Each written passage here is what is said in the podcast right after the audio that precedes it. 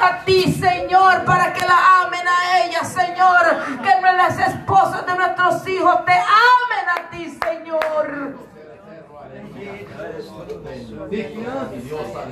Padre, porque la herencia generacional, Señor, tú das esa bendición como dice tu palabra, que tú has sido refugio de generación en generación, Señor. Y yo vengo orando, Dios, para que las generaciones venideras de nuestra herencia sean bendecidas en gran manera, Señor amado. En esta tarde, Padre. Poderoso. Yo vengo orando, Señor, para que sea usted añadiendo bendición a nuestras vidas, Señor. Como dice tu palabra, oh Jehová lo bendiga mil veces más de lo que ha establecido. Y yo vengo reclamando esa palabra, Señor amado. Yo vengo reclamando esa palabra, porque Padre Santo, tú eres un Dios omnisciente. Y tú eres un Dios omnipresente, Señor amado, porque tú tienes pensamientos de bien y no de mal para darnos el fin que nosotros esperamos. El hombre puede decir que no valemos, el hombre puede decir que no se puede, pero yo tengo una promesa tuya. Que los que esperan en Jehová, Señor, que los que confiamos en Jehová no seremos avergonzados. Lo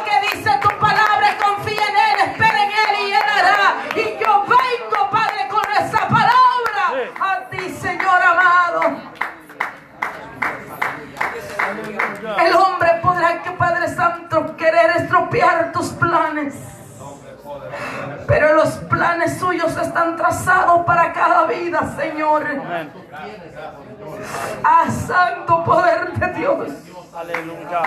Y puerta que usted abre, nadie la puede cerrar, Señor amado. Y bendición la que usted tiene establecida, nadie la puede cerrar. Y ay santo. Y en esta está, Padre, yo sé, Señor amado, que usted es con Dios como poderoso gigante, Padre de la gloria. Y si usted me ha librado del lazo del cazador y de la peste destructora, también así me librará de aquel hombre y de aquella boca que quiere hacer algo contra su pueblo. Y esa que te te Y en esta tarde, Señor amado, que aunque el enemigo se levante como un río,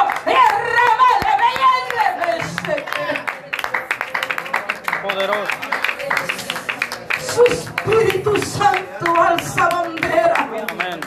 Oh Padre, en esta noche que hay un pueblo, Señor, adorando y bendiciendo tu nombre. Oh Padre de la gloria, usted nos ha limpiado, Señor, para adorar y bendecirte y exaltarte.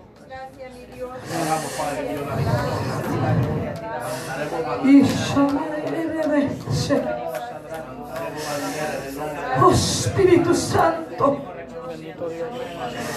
Poder de Dios, Señor, en esta noche. Alabanzas al Cordero.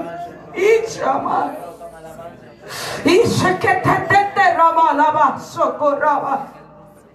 Ay, yo siento tu gloria. Fluye Espíritu Santo. Fluye Espíritu Santo Dios. Llama de fuego. Quema y purifica y da en esta noche sanidad. Yo envío una paz, en esta tarde, una sanidad del alma, Señor amado. Que todo aquello que esté muerto, Padre, aquello que el hombre ha dicho que no se puede, hay una palabra que dice que el que cree todo le es posible. Y cama, tú le dijiste a aquella mujer, a Asama, el que cree todo le es posible. Perdónanos, Señor, como dijo aquel hombre, por nuestra incredulidad muchas veces.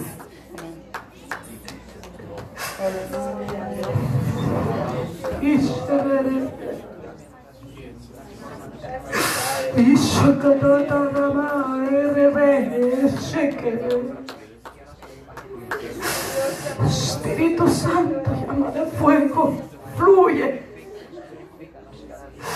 Espíritu Santo, llama de fuego. Espíritu Santo, fortaleza mía, castillo mío, mi Dios en quien confiaré.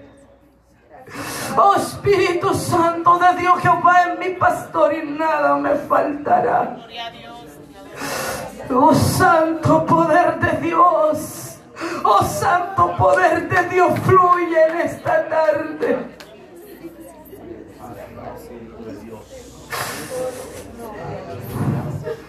Su palabra dice que ninguna arma forjada podrá contra su pueblo.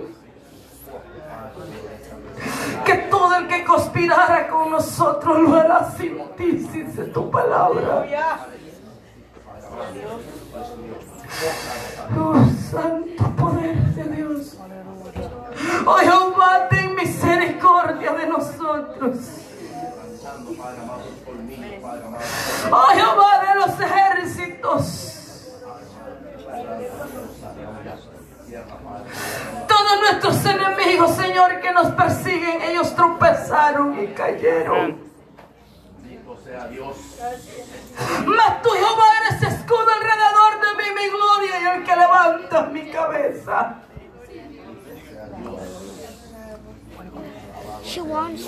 Porque tú has puesto óleo de gozo y de alegría en nuestra vida. Gracias, mi Señor.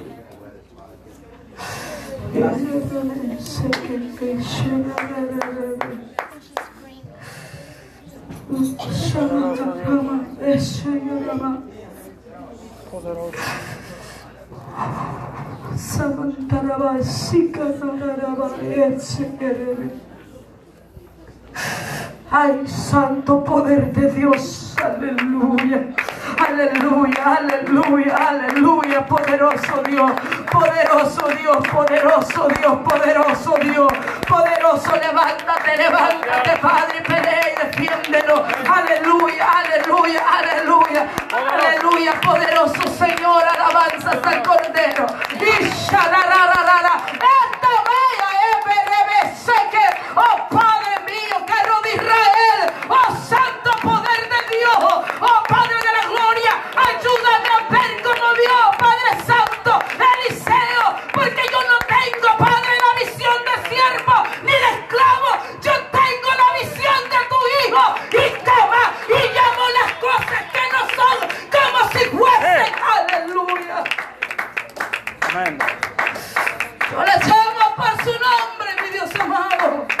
Y toda conspiración se cae a tierra, mi Dios eterno. Confunde, Dios mío. Confunde todo consejo, Jehová de Atifoliel. El que se levante con uno de tus hijos. Sí, Dios. Aleluya. Amén. Alabado sea Dios. Aleluya. Espíritu Santo. Gracias, papá.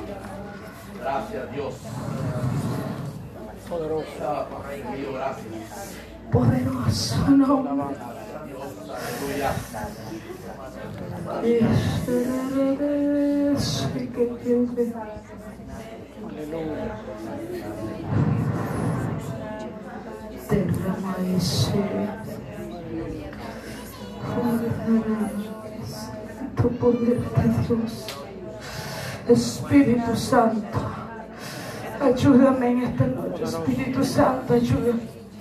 Espíritu Santo, ángeles y administradores en esta tarde con espadas encendidas, cortando y derribando todo lo que el enemigo quiera poner en la vida de los que estamos en este lugar, Señor amado.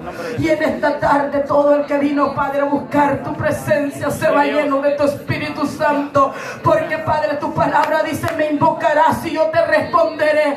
Y yo sé que usted, Señor, nos va a dar la respuesta que su pueblo necesita. Y yo sé, Padre de la gloria, que yo no voy a salir como entré. Porque Padre Santo, yo sé que este es un Dios vivo. Padre, usted consuela, usted levanta, usted Padre sana. Aquí está Jehová Rafa. Aquí está mi Dios Jireh. Aquí está mi Dios León. Aquí está mi Dios sanador. Aquí está levante la tribu de Judá. Oh Espíritu Santo de Dios. Toda tristeza del diablo. Todo lo que se quiera levantar contra un hijo tuyo en esta tarde, Sujeta por el poder de la palabra. Espíritu Santo. Espíritu Santo de Dios, adoramos y bendecimos tu nombre. Gracias. Sana, Señor. Sana corazones. Sana, Padre Santo. toda enfermedad, Padre bendito. Porque usted es mi Rafa, Señor. Y en esta noche, Señor, pasa un cuento sanador desde la coronilla de la cabeza hasta la planta de los pies, Padre. En esta tarde, Señor amado, cubre a tu pueblo con un manto de gloria, Señor. En esta tarde, Padre, yo te pido que usted cubra a su pueblo, Señor amado. Y en esta tarde, Dios Santo, en esta tarde, Señor, que todo aquel que ha venido enfermo se va sano, Dios mío. Oh Espíritu Santo de Dios, en esta noche, todo aquel, Padre, que ha venido con un dolor de su corazón, en esta noche dejamos todas nuestras cargas a ti, como dice tu palabra. Venir a mí todos los que están cargados y cansados y yo los haré descansar en esta tarde, Señor amado. Depositamos sobre ti todo aquel peso, Señor amado. Y yo sé que usted va a dar la respuesta. Presentamos esta semana de trabajo, Señor, en tus manos. Abre puertas. Abre puertas de trabajo, Señor. Amén. Padre, yo vengo pidiéndote por ese contrato que está ahí puesto en esa mesa.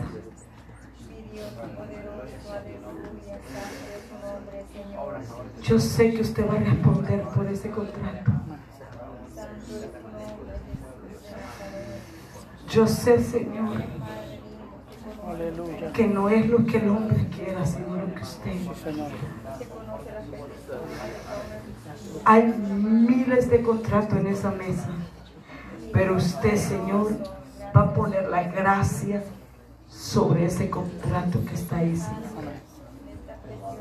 En el nombre de tu Hijo Jesús, Padre Celestial, en esta semana tendremos respuestas, Señor. En el nombre de tu Hijo Jesús, Señor. Yo sé que esta semana va a ser el doble de bendición que esta que pasó. Amén. Porque si tu palabra dice que son nuevas cada mañana tu bendición, son dobles, Señor amado. Padre, yo sé que el que no tiene trabajo en esta semana le llamarán para los trabajos. Padre, yo sé que aquel Padre bendito que no tiene, Señor amado, Padre Santo, provisión en esta semana. Tendrá nuevos contratos, Señor eterno.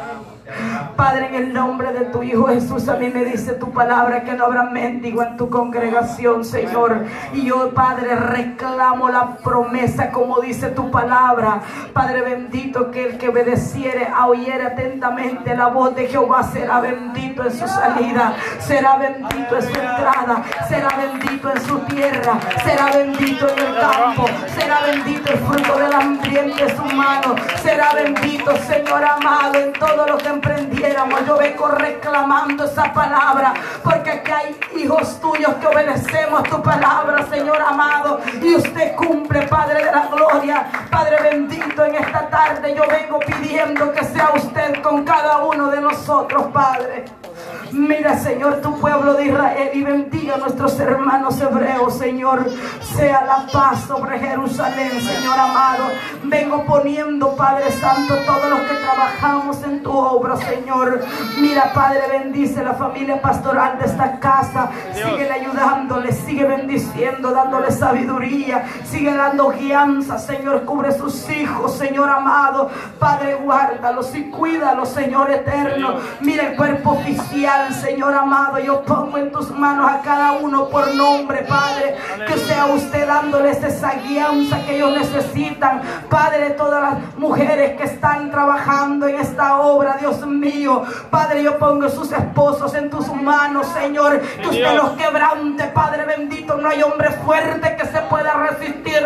Señor, yo te pido que sea usted, Padre Santo, dando esa gracia a estas mujeres, Señor amado. Que cada palabra que ellos le hablan a sus esposos sea sazonada y sea sensible el corazón de ellos, Padre. Tócalos ahí donde están, Señor. Inquiétalos, Padre bendito. Desespéralos, Dios mío, Padre, por venir a tu casa en el nombre que sobre todo nombre. Padre, en esta tarde yo pido, Padre, por los varones que te ejercen en este lugar, como sacerdotes se levantan para sus jóvenes, para su familia, y sus hijos. Padre, hombres y mujeres agregados que no pongan, Padre, su mirada atrás, sino que pongan el arado, Señor, la mano del arado y sigan adelante tus diáconos, Padre bendito.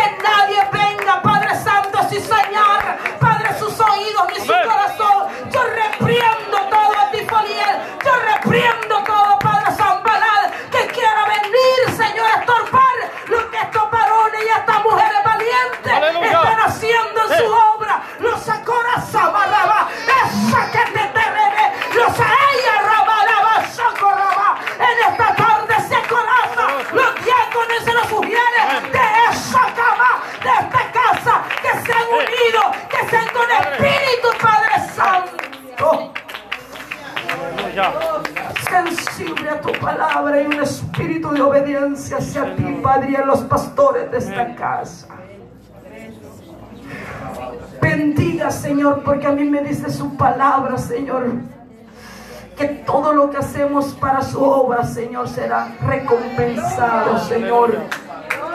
Y yo sé que usted lo va a recompensar en esta tierra y en su reino, Señor amado. Padre, yo pongo el ministerio de alabanza, Padre. Padre, yo te pido que sea usted uniendo a este cuerpo de ministerio de alabanza, Señor. A cada uno por nombre yo se los pongo en sus manos, Señor amado. Yo te pido, Padre, que sean ellos, Señor, dirigiéndose, que sepan que todo lo que hacen es para ti, Señor. Quito toda vanagloria del ministerio de alabanza de sus corazones, Padre Santo. Padre bendito, y que cuando fluya la alabanza en sus labios, Señor, Padre, Padre bendito, sea para usted, Señor amado, que fluya como fluían aquellos levitas, Señor, que administraban con humilde y sencillez de corazón. En esta tarde, Padre, yo pongo a cada uno de ellos que sepan apreciar lo que usted les ha dado, Señor, esos dones que usted les ha dado. En el nombre de tu Hijo Jesús, Señor, bendice, Padre Santo, a Padre bendito, a los de multimedia, Señor amado, a los que están trabajando en las cámaras, Señor. Yo pongo en tus manos a estos varones, Señor amado, que, que sepan, Padre Santo, que ellos están ahí porque usted los ha puesto, Señor. Padre bendito, en el nombre Hijo Jesús de Nazaret, guarda, Señor, a los camarógrafos, guarda, Señor, a los que trabajan, Padre, digitando, Señor eterno, este ministerio valioso que usted ha dado a cada uno de nosotros, Padre Santo. Mira, Señor, los predicadores de esta casa, mira estos evangelistas, Señor, hombres que siempre se mantengan en la brecha predicando tu sana palabra, ni a diestra ni a siniestra, síguelos usando, síguelos, Padre, administrando su vida, Señor amado, que el Padre que prediquen con fluidez su palabra, Señor amado, y que sepan, Padre, que todo lo que hacemos de palabra y de bien y de obra es a usted toda la gloria, Señor amado. Tu palabra dice no a nosotros, no a nosotros, oh Jehová, sino a usted se ha dado la gloria. Dios le bendiga, iglesia.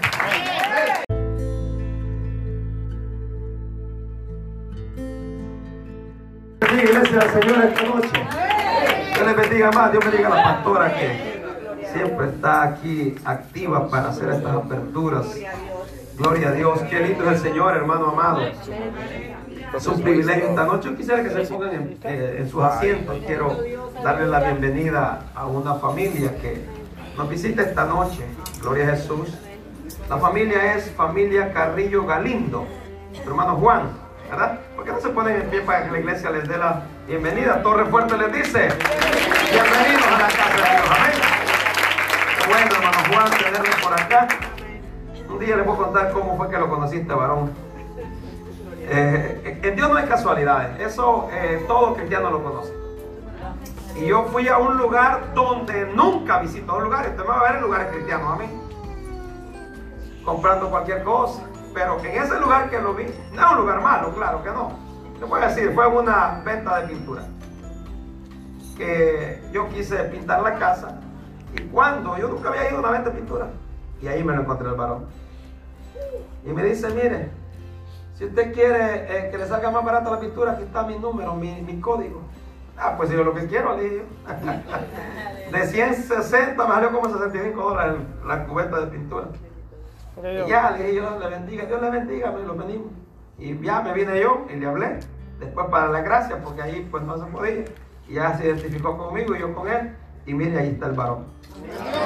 Y después seguimos hablando por teléfono con él, ¿verdad? Y, y gloria a Dios porque eh, me habló y pues hablamos bien bonito, una plática muy larga. Y espero, hermano Juan, que no sea la primera vez, que nos siga visitando. Torre Fuerte siempre le va a dar la bienvenida estarán abiertas estas puertas. Si usted gusta hacer propias esas sillas, son propias para usted. Amén. Y toda su familia, sus niñas. Torre Fuerte, ¿verdad? Que siempre les da la bienvenida y les abrimos las puertas a todo aquel sediento, hambriento de la presencia del Dios de los cielos. Amén. Así es que, hermano Juan, Dios le bendiga. doblemente esta noche. Espero que no salga igual, que salga bendecido con la palabra del Dios de los cielos. Usted mira así que no hay música, pero eh, no es que no hay alabanza, alabanza somos nosotros, amén. Dice la Biblia que fuimos creados para la alabanza de su gloria. Pero es que estamos en un mes de ayuno y oración y pues Ministerio de Alabanza ahora está llenando para que cuando se paren acá, ellos puedan desvaciar todo lo que la presencia de Dios los ha invadido. Amén. Así que eh, siempre tenemos esta práctica acá como lo hacía la iglesia primitiva. Ayunaba, oraba, los profetas, aún Jesús lo hacía también. Así que nosotros seguimos el ejemplo de Jesús. Amén. Porque es la forma de cómo podemos eh, encontrar la presencia de Dios y poder ser llenos para dar de lo que Dios nos da. Si no buscamos de Dios en esas áreas, no podemos dar de lo que, de lo que Dios nos da. Vamos a hablar aquí lo que es carne, no. Queremos hablar lo del Espíritu. Amén. Así que quiero que abra la Biblia en esta noche. Gloria a Jesús. Bendito sea el Padre. Ya creo, hermanos, que vamos a darle apertura a toda la iglesia en esta, eh, pues, al igual esto del, del protocolo de salud, esto jamás se va, esto ya no se termina, hermano, esto va a seguir. Así que creo que vamos a hacer esas bancas más para adelante porque la iglesia ha crecido y ya otros hermanos quieren estar los domingos, quieren estar los jueves y los martes. Entonces, el, ya que ahí puede decirle al, hermano que está abierta la iglesia para todo aquel que quiera llegar. Así es que, amén. Mire hermano, ese coronavirus se cura con la sangre de Jesús. Ahí esa es la vacuna perfecta, la sangre de Cristo. Amén. Bendito el Padre. Abra la Biblia en el libro de Juan, gloria a Jesús. Todos saben los que han estado acá, pues los domingos hemos estado impartiendo acerca de, las, de la palabra eh, que se encuentra siete veces en el libro de Juan como yo soy. La identidad de Jesús como Dios. Jesucristo como Dios. Esta noche eh, quiero uh, predicar lo que es la cuarta vez que Jesús dijo, yo soy el buen pastor. Amén. Y esta es una prédica o enseñanza muy preciosa, muy preciosa. Y creo de que Dios nos va a ministrar nuestro cuerpo, vida, espíritu. Y que esta noche usted no salga igual porque eh, es una palabra muy poderosa que me ministraba el día miércoles por la madrugada. Y una hermana mandó, me mandó un texto y de hecho está la cita bíblica en la que yo estaba también meditando y he recibido mucha confirmación de esta palabra y creo de que Dios va a hablar esta noche. Amén. Busque la Biblia en Juan capítulo 10, verso 11. Juan 10, verso 11. El tema de esta noche es Yo soy el buen pastor. Gloria a Jesús. Mientras lo busca, vamos a saludar a todos los que están a través de la radio, unción y presencia de Dios los que están a través de Radio Renacer hasta El Salvador, los que están a través de YouTube y los que también a través de Facebook, que son miles y miles de hermanos que se conectan ahí. Que Dios me los bendiga grandemente y espero que comparte esta palabra, que Dios va a bendecir su vida también y a aquellos que también les, eh, les va a llegar este, este, mensaje. Gloria a Jesús. Juan capítulo 10, verso 11, ¿lo tiene? Amén. Leemos la santa y bendita palabra honrando al Padre, al Hijo y su Santo Espíritu. La iglesia dice Amén. Amén. Ese amén está un poco flojito, está enfermo. Ah, lo siento así como con, un pie caminando. Torre fuerte dice Amén. Ese está más vivo, amén. Yo soy el buen pastor. El buen pastor su vida da por las ovejas. Y está el otro pastor acá en el verso 12 más el asalariado y que no es el pastor de quien no son propias las ovejas, ve venir al lobo y deja las ovejas y huye.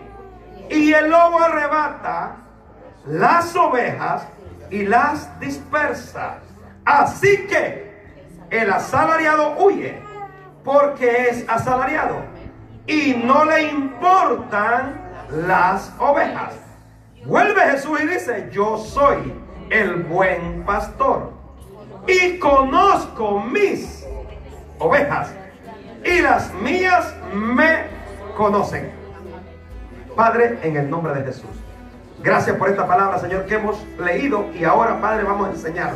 Vamos a predicar, vamos, Dios mío, a ministrar conforme a tu palabra, pidiéndote que seas tú hablando al corazón, mente, cuerpo, alma y espíritu. Señor amado, y que toda necesidad espiritual, material, física, esta noche seas tú haciendo la obra, el milagro en cada vida, en los que están aquí y los que están a través de redes sociales, a través de radio, a través de YouTube. En el nombre de Jesús creemos que la unción de tu Santo Espíritu invadirá esta, esta, esta iglesia, este lugar donde saldremos diferentes. No saldremos como entramos, saldremos con una palabra y nuevas perspectivas en nuestras vidas. En el nombre de Jesús la iglesia dice, amén. Amén. Puede sentarse esta noche.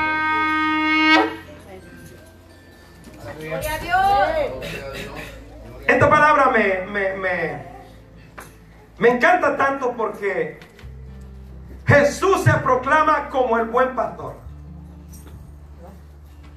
Y esto me llama mucho la atención porque en verdad, cuando hablamos la primera vez de este yo soy, hablábamos que él, él era el, el pan de vida. Yo soy el pan de vida. Para aquel que no tenía vida, Jesús se presenta como el pan de vida. Luego hablamos de que Él era la luz. Para aquel que andaba en tinieblas, Él vino a alumbrar a toda esta humanidad que estaba en tinieblas. Y para aquel que no tenía acceso, Él se presentó como yo soy la puerta. A muchos se les cerró, pero Él dijo, no, yo la abro. El hombre da, eh, eh, obtiene eh, preferencias, clases sociales con clases sociales, pobres con pobres. El pobre no puede ir o, ubicar o obtener cosas de las que tiene el millonario. Pero Jesús, o para Jesús, tanto el pobre como el rico, para él necesita el rico y el pobre al único, a Jesús como la puerta para el acceso a lo más grande que se llama salvación. Por eso me encanta hablar de esta palabra. Ahora Jesús acá se presenta como yo soy el buen pastor. Él no se presenta simplemente como un pastor o como el pastor. Marca una diferencia y dice yo soy el buen pastor. Ahí marca la diferencia donde, donde Él está poniendo su propia identidad y excluyendo cualquier otro que se quiera parecer a Él. Ay, papá. Él está diciendo, yo soy el buen. Y para entender esto, tuve que buscar y escudriñar algunos vocablos griegos.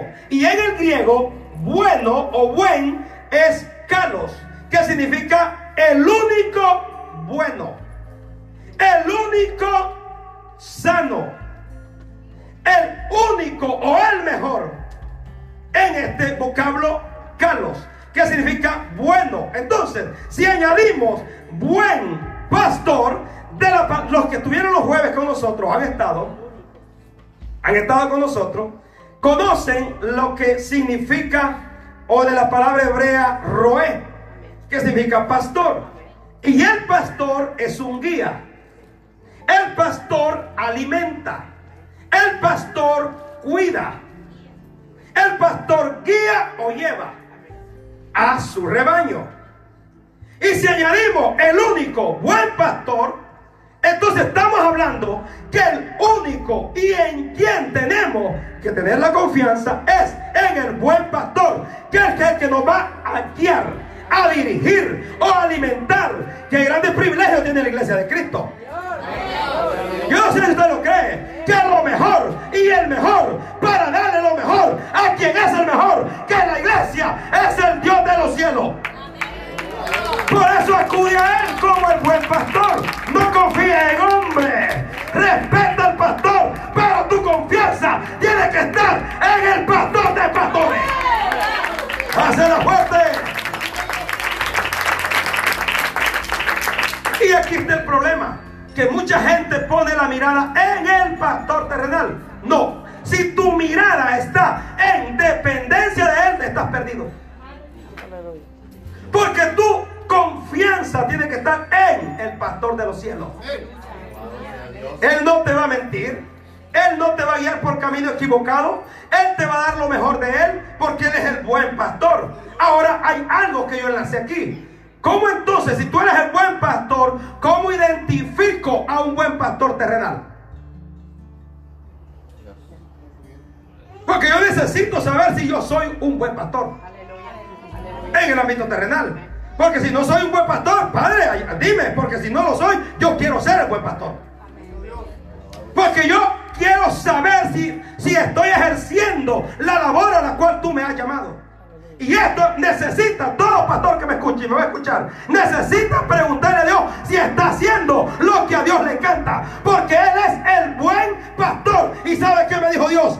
Todos los que salen del buen pastor son buenos pastores. Los que no salen del buen pastor son malos pastores. ¡Ay, Padre! Yo soy el buen pastor. Y como el pastor, su, su trabajo y su labor es guiar, enseñar, alimentar. Y este es el problema de muchos pastores. Y, no les pido perdón a, los buenos pastores porque se están haciendo lo, lo, bueno. Ni les pido perdón a los malos porque si son malos pastores, Dios les está diciendo ahora que tienen que ser buenos pastores y ejercer la labor que Dios nos ha mandado hacer. ¿Cuál es? Pues lo mismo que Cristo hizo. Cristo enseñó. Cristo exhortó también. Amén. Cristo alimentó. ¿O es, mentira? Cristo dirigió al buen rebaño a donde el Padre le había encomendado. Esto tiene que ser el pastor.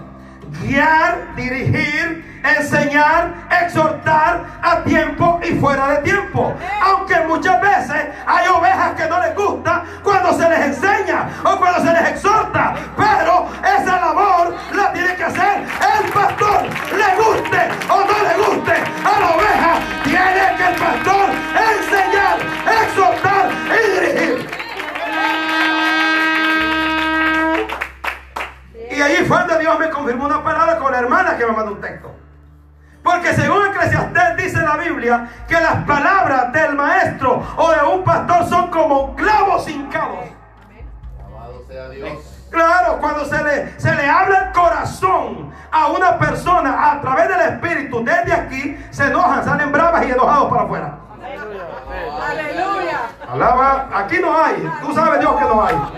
Aleluya, se la fuerte iglesia. Y no me hables que voy brava. Lo han dicho aquí adentro. Después de una prédica.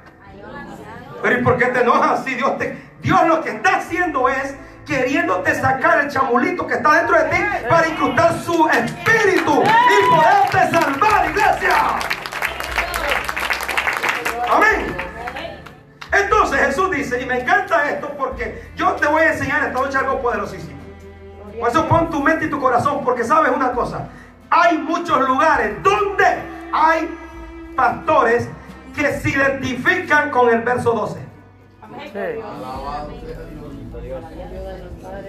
Sí, y por eso somos mal criticados, pero somos criticados por lo bueno. a mí no me importa que me critiquen. Si me critican por lo bueno, eso glorifico a Dios por ello. Porque yo, Dios me envió a abrir los ojos a los ciegos por medio de su palabra. Dios me envió a que le abra los oídos a los sordos por medio de su palabra.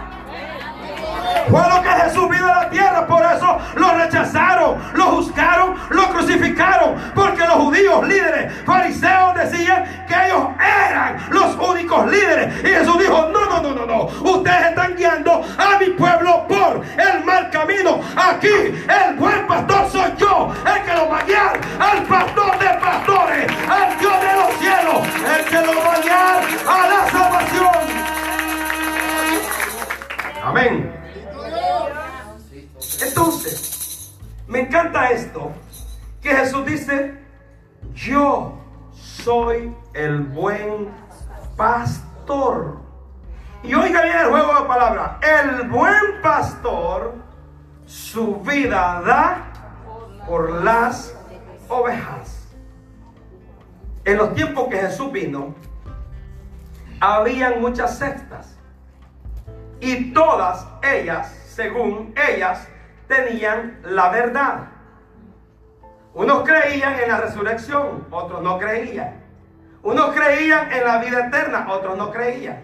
Los elotes, los fariseos, los herodianos y todas aquellas sectas mentirosas que aún hasta este tiempo hay, porque hay muchos que no creen en el arrebatamiento. Y todo grupo que se congrega en un edificio que se llama iglesia y no creen en el arrebatamiento, no son iglesias, son sectas. Todo grupo que se congrega en un lugar y no creen en la identidad de Jesús, no es iglesia, son sexta. Todos los que no creen en el Espíritu Santo no son iglesias, son sexta. Porque la verdadera Trinidad es Padre, Hijo y Espíritu Santo. Ese es el verdadero Evangelio. Eso es lo que Dios nos ha mandado a predicar. Eso es lo que Dios me dijo que enseñara. Eso es el centro del Evangelio. Ahora, todas aquellas cosas que se mueven en contra de la, de la voluntad y de lo sagrado de Dios y que, y que no prohíben en esas congregaciones no son iglesias, son sectas y son grupos y el pastor que está ahí solo está sacando beneficio de la oveja, pero no quiere llevarlo al pastor de las ovejas, al dueño del rebaño. Y este es el problema que ahora mismo estamos viviendo en este tiempo. ¿Por qué? Porque se les va el negocio cuando si hablan un buen mensaje dirigido por el Espíritu se van, a, se van las ovejas. Y ahí se va el negocio para ellos. Pero yo, yo le digo a todas esas ovejas que me están escuchando a través de redes sociales que huyan de esos lugares. Porque lo primordial para ti, mi amado hermano, es la salvación. Es la vida eterna es que cuando suene la trompeta seamos arrebatados al cielo. Y eso es, y eso tiene que ser cada, cada, cada hermano, iglesia que me escucha. Eso tiene que ser su prioridad, la salvación. Ahora Jesús dice, yo soy el buen pastor. Ahora, ¿qué características tiene un pastor? Le dije que era cuidar. Y viene del hebreo roe, que es guiar, cuidar, alimentar, guardar, encaminar, llevar al rebaño por el camino correcto, que es al pastor dueño de las ovejas. En los tiempos antiguos, en el Medio Oriente, había dos clases de pastores. Uno, el que trabajaba para el dueño de las ovejas. Y otro, el que él era el dueño y trabajaba él mismo como pastor. Pero casi nunca se veía al dueño trabajando para las ovejas, sino que él contrataba a un pastor para que cuidara el rebaño. Y quiero que me preste mucha atención. Jesús trajo esta alegoría presentando esa clase de pastor o esas dos clases de pastores, presentando al dueño de, la oveja, de las ovejas y presentando al que cuidaba las ovejas. Ahora Jesús se presenta como el dueño y como el que cuida. Pero ¿por qué Jesús habló esto? Porque en los tiempos antiguos muchos se aprovecharon de las ovejas. Y cuando las veían quebradas, todas delgaditas, sequitas, no les hacían caso. Y las dejaban a la deriva. Y eso era un peligro para la oveja. Usted sabe que si la oveja no tiene un pastor, peligra su vida. Si la oveja no, tiene, no es cuidada por un pastor, la oveja automáticamente es dependiente, no independiente. O sea que aquí no cabe, yo hago lo que yo quiero. Yo me dirijo como yo quiero. Y a mí nadie me manda ese pastor. Que no frieguen, a mí no me manda. No, porque esto es un vocabulario y te lo estoy recordando cuando alguna vez que lo has dicho. No sé si tú lo has dicho. Alaba. Alaba. Porque la oveja es frágil. No tiene visión. Te dije el domingo pasado que la oveja no alcanza a ver más de 15 metros. El animal, o sea, lo ves, estoy hablando del animal, no tú. Alaba. Te voy a predicar suave esta noche. Te voy a predicar suave esta noche. Porque te quiero enseñar. Quiero que se te quede esta palabra en tu mente y corazón. Porque muchas veces has fracasado o estás a punto de fracasar. O muchas veces como no sabes, quieres hacer lo que a ti te da la gana. Y aquí no es así. Si eres oveja, vas a ser dependiente de quién? Del pastor. Si no eres dependiente del pastor, te puede ir mal. Alaba. A mí me interesa y a Cristo le interesa que tú seas salvo. A mí no me interesa tu diezmo. No me interesa, mi prioridad no es esa. Mi prioridad es que yo sea salvo y que tú seas salvo. Porque un día nos vamos a morir. Todos los que estamos aquí nos vamos a morir. No diga eso, pastor. Sí, lo digo porque nos vamos a morir. Ya se fuera que no le gustaba que habláramos de la muerte.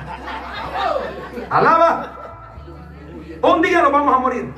Y ese día se va a llegar, porque así lo dice la Biblia, que este cuerpo se va a ir al de donde es polvo. Y el espíritu de donde vino quien lo dio a Jesús. Pero el alma depende de ti a donde quieres que vaya. Si al infierno o al cielo. Y eso es lo que a mí me interesa.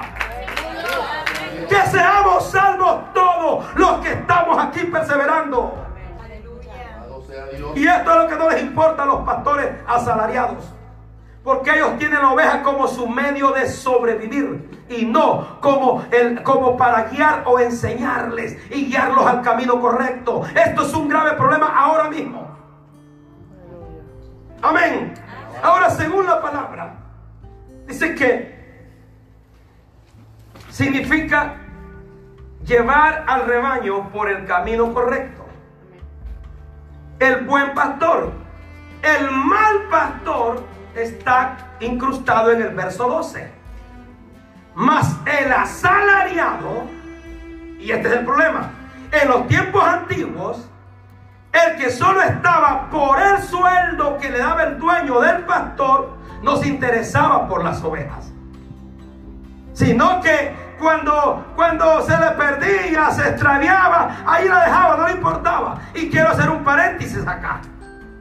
Porque todo aquel que ha pasado por esta iglesia, se ha sentado tres, cuatro semanas acá y ha dicho que quiere ser miembro de esta iglesia, y se ha ido, no va a decir que este servidor no le ha mandado sus dos, tres textos. Pero cuando ya no me contestan, automáticamente me están diciendo, no quiero saber de usted, pastor. Esa ya no es oveja. Porque la oveja atiende es obediente. Aquí hay que conocer algo tan importante. Siempre les he mandado mensajes, los he visitado o les he dicho, puedo ir. Y si no me contestan, yo no voy a ir, porque automáticamente no quieren saber de mí. Ahora bien, hay gente que se va, pero no son ovejas. No, se no, no, es que se extraviaron o no es que les pasó algo porque se descuidaron. Les pasó algo porque ellos mismos quisieron y protagonizaron la salida. A ese tipo de gente, como no son ovejas, no la voy a buscar. Porque la oveja no quiere saber nada de ese pastor. O esa persona no quiere saber nada, nada del pastor. La oveja sí quiere saber del pastor. El hijo pródigo y lo voy a poner en este ámbito, cuando se dio cuenta que él era dependiente de su pastor, de su padre, él se dio cuenta que por sí solo no podía sobrevivir. ¿Qué hizo este joven? Hoy me levantaré e iré a mi padre. ¿Qué hizo la oveja? Regresó al redil de donde dependía, de donde él era. Y ese es el problema, que la oveja, cuando no es oveja, no quiere regresar al lugar que le corresponde.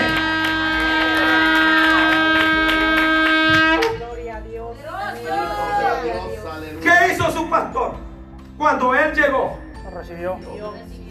No le cerró la puerta. No lo rechazó.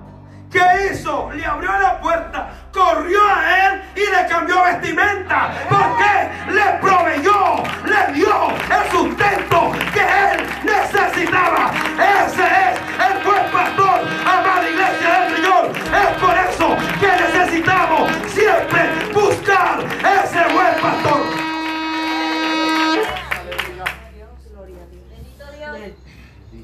Pero muchos pastores terrenales cuando se va alguien, después ya no lo reciben. Máximamente se dieron cuenta que llegó a otra iglesia. Alaba, cuidado, Juan. Ya pisó Torre Fuerte, aquí no te, no te quiero más. Pero que le importe un comino. Usted quiere buscar salvación para usted, para su familia. Ven, queremos, hermano amado, guiar por el buen camino al pastor de las ovejas. Yo solo soy un administrador, un trabajador del Dios de los cielos, pero el dueño tuyo se llama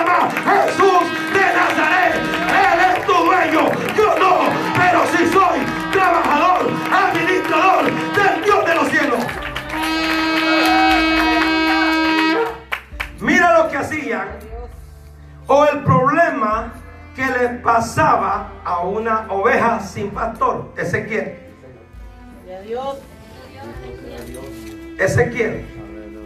Espero no te pase a ti este problema. Alaba. Si una oveja no se identifica con un pastor, no es oveja. Entonces, ¿qué es pastor? ¿Será cabra? Cabrito, cabrón, grande o pequeño. Amén. Y sabes que la oveja no tiene cachos. El cabro sí tiene cachos. Y con eso peligra. Amén. Bendito Dios. Mira lo que, lo que dice Ezequiel 34. Versículo 1. Vino a mí, este es Ezequiel, palabra de Jehová diciendo, Hijo de hombre, profetiza contra los pastores de Israel. Profetiza y di a los pastores. Así ha dicho Jehová el Señor. Y hay un ay con un signo de admiración. Ay, este es un ay de dolor. Ay de los pastores de Israel que se apacientan a sí mismos. No apacientan los pastores a los rebaños. Yo les puse entre paréntesis aquí en la Biblia. No les enseñan. Apartan 15 minutitos para predicar y vámonos. Deposita 100 y Dios te va a dar mil. Deposita mil y Dios te va a dar 100 mil. Levante la cartera más grande que así va a ser su milagro. Alaba. Por aquí por Neipa hay una de esas. ¿Quién tiene la cartera más grande? Vamos a ver. Vamos, levántela, levántela. La cartera más grande. Dicen ellos. ¿A dónde está? Allá, la hermana Gilma, está la, la más grande. Así va a ser su milagro. El que es del billete más grande. Vamos a ver, ¿dónde está el de 100? Tráigalo, póngalo aquí. Así va a ser su milagro. Esos son este tipo de pastores. Esos son los que dijo Jesús en el verso 12 de Juan 10. Más el asalariado. Entonces el asalariado en aquel tiempo no le importaba reportarle al dueño del rebaño exactamente el alimento que le daba a su rebaño. No le importaba, cualquier pasto seco le daba. Y si esa oveja iba, mira, iba, eh, el dueño se las entregaba bien bonitas. Pero con el pasar del tiempo venían las ovejas y empezaban a flaquear. Y tú sabes que un mal alimento te lleva a la muerte. Tú sabes que una palabra mal predicada desde aquí te puede matar. Tú no sabes eso. De este altar puede salir vida o puede salir muerte. Y este es el cuidado que tiene que tener todo pastor. Por eso, el pastor puesto por Dios depende de Dios. Y no le importa si la oveja se enoja por la palabra. Pero él va siempre a satisfacer el corazón de papá. El buen pastor terrenal va a agradar al Dios del cielo. Va a satisfacer al dueño del rebaño. El asalariado dice está el fornicario y el adúltero en el altar. no le vayas a decir a nadie, así está bien, hijo. Aquí entre tú y yo vamos a orar y ya, sigue tocando, sigue predicando, sigue ministrando. El diezmito es el que me interesa. ¿Sí? ¿Usted cree que no hay de eso? Oh, yo conozco mucho. Y los he exhortado también. Cara a cara, face to face les he dicho. tú pastor y de ese rebaño soy para el infierno. ¿Por qué? Ah, mira los fornicarios que tienes arriba y los adúlteros. Aleluya. El mal pastor no le importa el bienestar espiritual, le interesa su propio beneficio, su vida de placeres. Es por eso que estas iglesias de buena doctrina no vas a ver multitudes, vas a ver siempre un, un rebaño muy poco. Pero no me importa cuántos seamos. Lo que me interesa es entrar al cielo yo y los que acaten esta palabra. No me interesa las multitudes. Claro que si Dios quiere traer a todos aquellos que están yendo engañados en otras iglesias, oh, gloria a Dios. Pero si no quiere, yo quiero ser salvo. Yo no sé ustedes quieren ser salvos. Lo bueno de Dios es que no me ha pedido cantidades con cuántos entrar. Él me ha dicho, donde están dos o tres, ahí estoy yo, hijo mío. A donde están dos o tres, ahí voy a estar yo. Y si Él está aquí, con eso me basta. Amén. Estábamos un día de esto en una reunión entre dos, tres. Y la gloria de papá cayó ahí grandemente. Y, y- y- y las lenguas se desataron. Y vino los pastores y empezó a profetizar. Una parte grabé del audio. Cómo la presencia empezó a invadir esa casa. Oíamos como 5 o 10. Señor, Pero ahí el mover del Espíritu. Presencia de Dios. Porque Él no se mueve en las multitudes. Claro que sí se mueve. Pero cuando están todos unánimes. Pero de qué me sirve la multitud, el fornicario, el adúltero, el, el que, el que le gusta la, tener mano larga, el que, el que le gusta señalar, al que le gusta desear lo malo. ¿De qué me sirve tener ese montón de gente? Si no se, se, se afirman en el Señor, lo que va a haber ahí es emoción. Me interesa que usted y yo nos acatemos esta palabra y nos vayamos al cielo. Amén. Porque esa es la, la meta de cada cristiano. El cielo, no es otro, la salvación. Entonces Dios le está hablando a Ezequiel. Y dice, mis pastores no alimentan mi rebaño. Verso 3. Coméis la grosura y os vestís de lana. La engordada colláis, mas no apacentáis a las ovejas.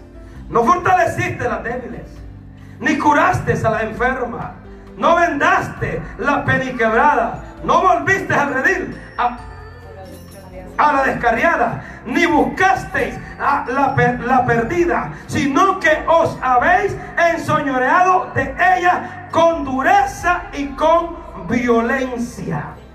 Si tú no diezmas, no oro por ti. Mira, yo amo mucho a toda la iglesia. Porque yo sé que si los amo, yo estoy amando a Dios.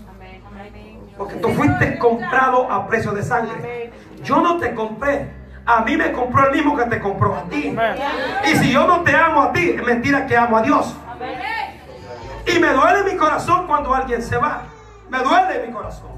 Porque yo sé lo que soy yo y yo sé quién es la pastora. Yo sé lo que predicamos. Yo sé y no por vanagloria cómo buscamos a Dios para traer un mensaje saludable en el ámbito espiritual. Yo lo sé, amado. Y me duele cuando alguien se va.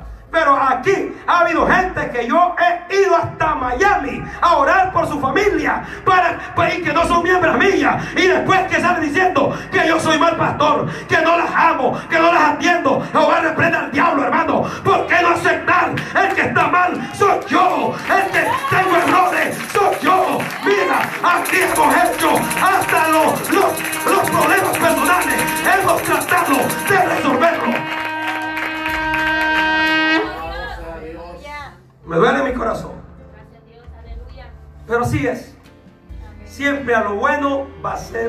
va a ser atacado. Porque mi ejemplo es Jesús. Y él fue atacado porque él vino como el buen pastor. Él vino a salvar las- la, la humanidad que estaba cegada espiritualmente. Y por eso fue llevado a la cruz. Pero a mí me duele mi corazón porque yo digo, ¿cómo es posible que esta gente no se dé cuenta de lo que se predica? No, me dijo el Espíritu Santo, es que son ellos los que no quieren cambiar. No quieren ir al cielo. No quieren ser salvos. ¿Por qué no? Mira, si, ¿cuántos creen que este es el libro que dejó Jesús? Amén. Las- los 66 libros inspirados por el Espíritu son el camino de la verdad para ir al cielo, no hay otro. Aleluya. No hay otro. Y si te predico de acá, si somos testimonio para ti, ¿por qué no acatar lo que aquí se predica? No quieren ser salvos. No quieren ser salvos. Quieren seguir con un pie adentro y otro afuera. Con Cristo es una sola, una sola forma de poder estar agradándolo a Él. Está dentro o está afuera. Pero no podemos estar sirviendo a dos señores. ¿Le sirves a Dios o le sirves al diablo? Esto es una determinación que cada uno debería de tomar. Amén. Ahora, dice, dice, dice Dios, refiriéndose a los malos pastores, en el verso 5. Y este es el problema para las descarriadas. Y andan errantes por falta de... ¿Y son qué? Presa de todas las fieras de qué? Y se han... ¿Sabes qué le dice la fiera? A la oveja descarriada. Vente para acá. Aquí vas a estar mejor. Aquí vas a tener privilegio. Ahí, mira, ese Feliciano es el tipo, es el tipo a ver qué se cree. Aquí, aquí, eh, mira, ese tipo es orgulloso, altivo. No, no, no, vete para acá. Aquí, mira, acá con solo que Dios me ofrende, vas a estar bien. Ya vas para el cielo. Ese, esas son las fieras que están esperando que tú te vayas para caerte encima y devorarte. Este era el problema en tiempos antiguos. Y ese es el problema de hoy. Ese es el problema que estamos viendo ahora mismo. Pero la iglesia que conoce es prudente y lee y ora y ayuna, siempre se va a permanecer firme en lo que es la palabra de Dios. Y va a amar el lugar donde se le predica. Y tiene que usted amar quien le predica también. Apreciar por qué. Y no por orgullo, por, no lo digo por orgullo ni altivez, pero hay o faltan muchos pastores del Dios de los cielos ahora que se padren en la brecha y que reprendan el pecado. Amén. El problema de la descarriada, y espero que tú no seas una de ellas. Amén, porque tú estás aquí. Se supone que si usted está aquí, usted es una buena oveja, no es descarriada. Porque puede ser que esté aquí y esté descarriado también. Y esté en pláticas con otro pastor por ahí. Alá- alá- Alaba, no, no, no, puede ser. Puede ser que esté sentada aquí y esté descarriada. Ahí no siento presencia de Dios. Pastor, ¿quién me puede decir? Vete para acá, mija. Allá te vas a encender. ¿Verdad? Sí, sí, sí, sí, sí. Ahí hay fuego, fuego, fuego. Fuego, fuego extraño es lo que hay. Alaba. Fuego, fuego extraño. Fuego, fuego que contamina. Fuego que perjudica para ir al cielo. Amén. Yo sé que aquí no tengo, papá, pero tú lo sabes mejor. Sé quién le dijo, no, tú lo sabes mejor. Amén. Y andan errantes por falta de pastor y son presas de todas las fieras del campo y se han dispersado. Este es el peligro de la oveja errante, de la que no tiene un pastor, de la que no se identifica en un lugar, de la que no se somete a obedecer a la palabra del Dios del cielo. Pues estos pastores en aquel tiempo eran trabajadores del dueño de las ovejas o del rebaño, pero ellos trabajaban solo por el sueldo de la semana y no por el bienestar de la oveja. Habrán de ellos ahora en este tiempo. No, no, habrán de estos tipos de, pastores en este tiempo profetas, pastores, y apóstoles, querubines, serafines, y no hay que tantos nombres le ponen. Y, eh, el, el- el doctor de la divinidad, y un montón de nombres que han sacado ahora. Aleluya. Están por el sueldo. El beneficio de ellos no es, no es eh, eh, guiar, alimentar, proteger, cuidar a la oveja. Eso no les interesa. A ellos les interesa subsistir de la oveja. Pero cuando ya no diezma, no oran por ellos. Pastor, es que fíjense que no pueden orar por, por, por, por, por mi familia, porque fíjense que como no diezman, o oh, sí, y vine yo y fui a orar por ellos. Se reconciliaron y fueron salvos, gloria a Dios. Y no eran, eh, no pertenecían a Torre Fuerte. Pero me dolió al escuchar que su pastor no oraba por ellos. Esto no fue aquí, fue en El Salvador. Porque no diezmaban. Y tal vez aquella alma está sedienta por recibir a Jesús en su corazón. Hermano, se ve de esto acarretonadas por todos lados. De este tipo de pastores que no les importa el bienestar de las ovejas. Y esto me encantó de Pablo cuando plantó a Timoteo. Vamos allá. Segunda de Timoteo. Gloria a Jesús. ¿Estás aprendiendo algo? ¿Te está hablando el Señor? y a que no digas que no te está hablando, te está hablando el Señor. Capítulo 4, segundo libro de Timoteo, segunda epístola de Timoteo. Este tiene que ser el, trabajo de un pastor. Ah, ahorita se me desconectaron todos los amigos pastores que tengo. No, los amigos míos no, porque son buenos pastores. Compártelo. Compártelo. Mira lo que le aconsejó Pablo a Timoteo. Lee conmigo. Verso 1. Segunda epístola de Timoteo. ¿Qué le dijo Pablo en la primera entrada? Te encarezco. y le puso como testigo a nadie. A papá Dios y a Jesús. Timoteo ahí no podía hacerse para ningún lado. Nada más que obedecer. Te encarezco delante de Dios y del Señor Jesucristo. Que juzgará a los vivos y a quienes. Y a los muertos en su manifestación y en su reino. Aquí, aquí te va el verso 2. ¿Qué le dijo? Que prediques la palabra. Que instes a tiempo y fuera de tiempo. Redarguye, reprende, exhorta con toda paciencia y doctrina. ¿Qué le dijo Pablo al final de este verso? Timoteo, enseña la palabra. Porque la palabra doctrina es enseñanza. Enseña la palabra. Porque de lo que enseñe, Dios te va a juzgar. Si no la enseña, vas a tener problemas con papá Dios.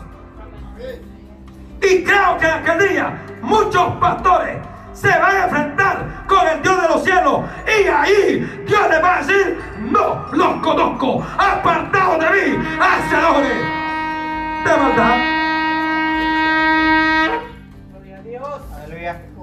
Va a haber un día donde todos daremos cuenta de lo que hemos predicado. Y tú darás cuenta de lo que has oído y si lo has puesto por obra o no. Ah, porque tú no te salvas tampoco. ¿Tú crees que ahora yo? A ti también. Y yo prefiero entrar yo y, que, y que un desobediente no entre. Mejor que se vaya el desobediente, el rebelde, que no quiera atender. Pero yo sigo predicando lo que Dios me mandó hacer. Amén. Sí, porque hay gente que ya no tiene arreglo, hermano. Duro de servir. ¿Por qué no aceptar sus errores? ¿Por qué no aceptarlo? Amén. Yo tengo un gran, un gran desafío de parte de Dios y responsabilidad, que es enseñar la palabra. Dios le dijo a Ezequiel en el capítulo 33, toca la trompeta, habla, y aquel que te escuche y atienda, y aunque cuando se muera esa sangre no lo voy a demandar sobre ti, va a ser salvo y también tú. Pero si tú no lo haces y no, y la, y, la oveja no se percata de la espada que viene, sobre ti demandaré la sangre de esa alma. Yo no quiero eso. Yo quiero que Dios me diga, pasa a mi regazo, buen siervo. Y yo quiero que te diga a ti, pasa obediente al regazo de tu Señor. En lo poquito me fuiste fiel y en lo mucho te pondré. Amén.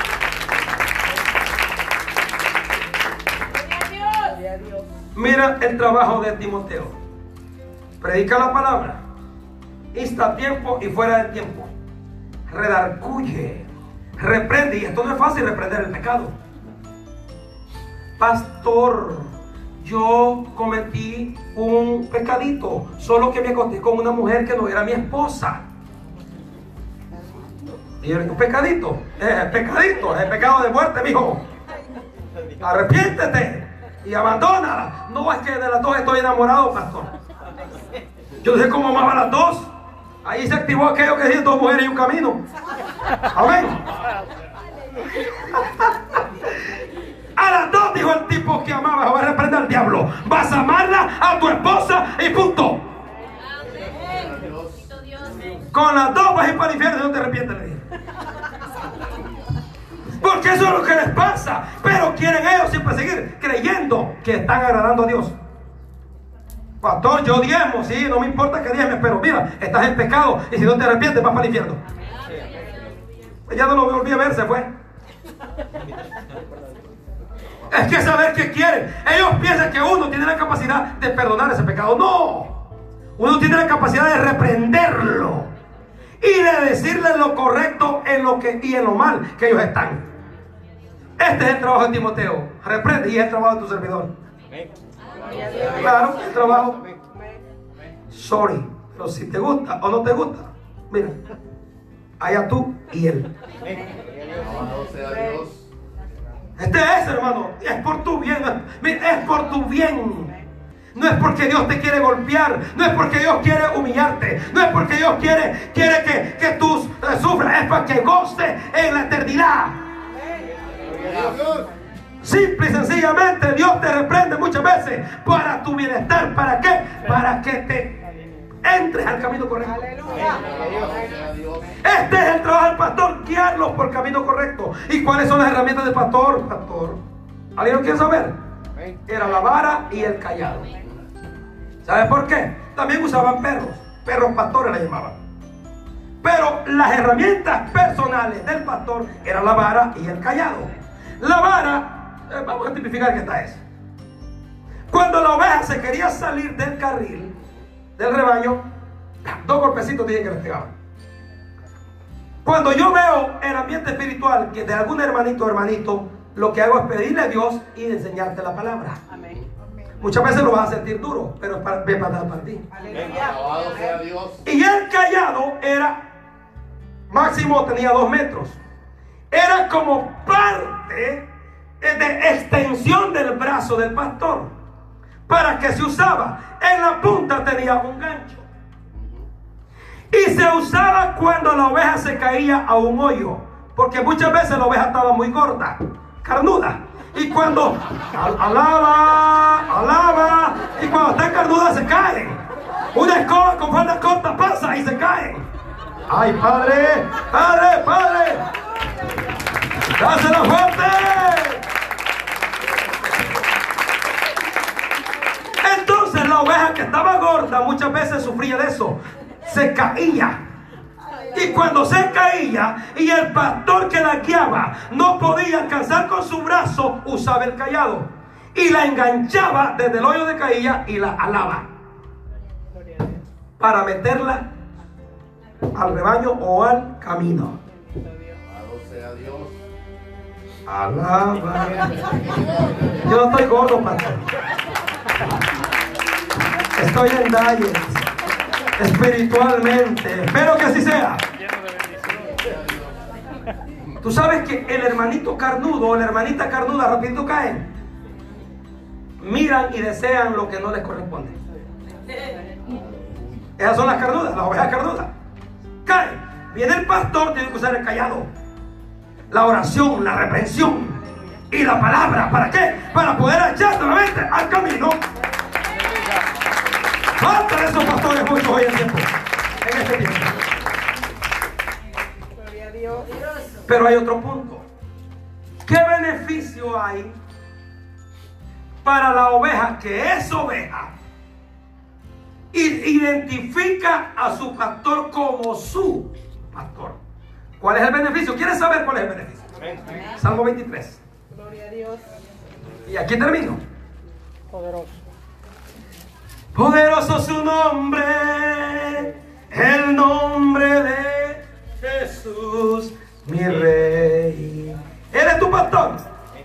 Ay, amén. Dale gloria a Dios por esta palabra. Porque aquí Dios te va a levantar tu autoestima que estaba caída.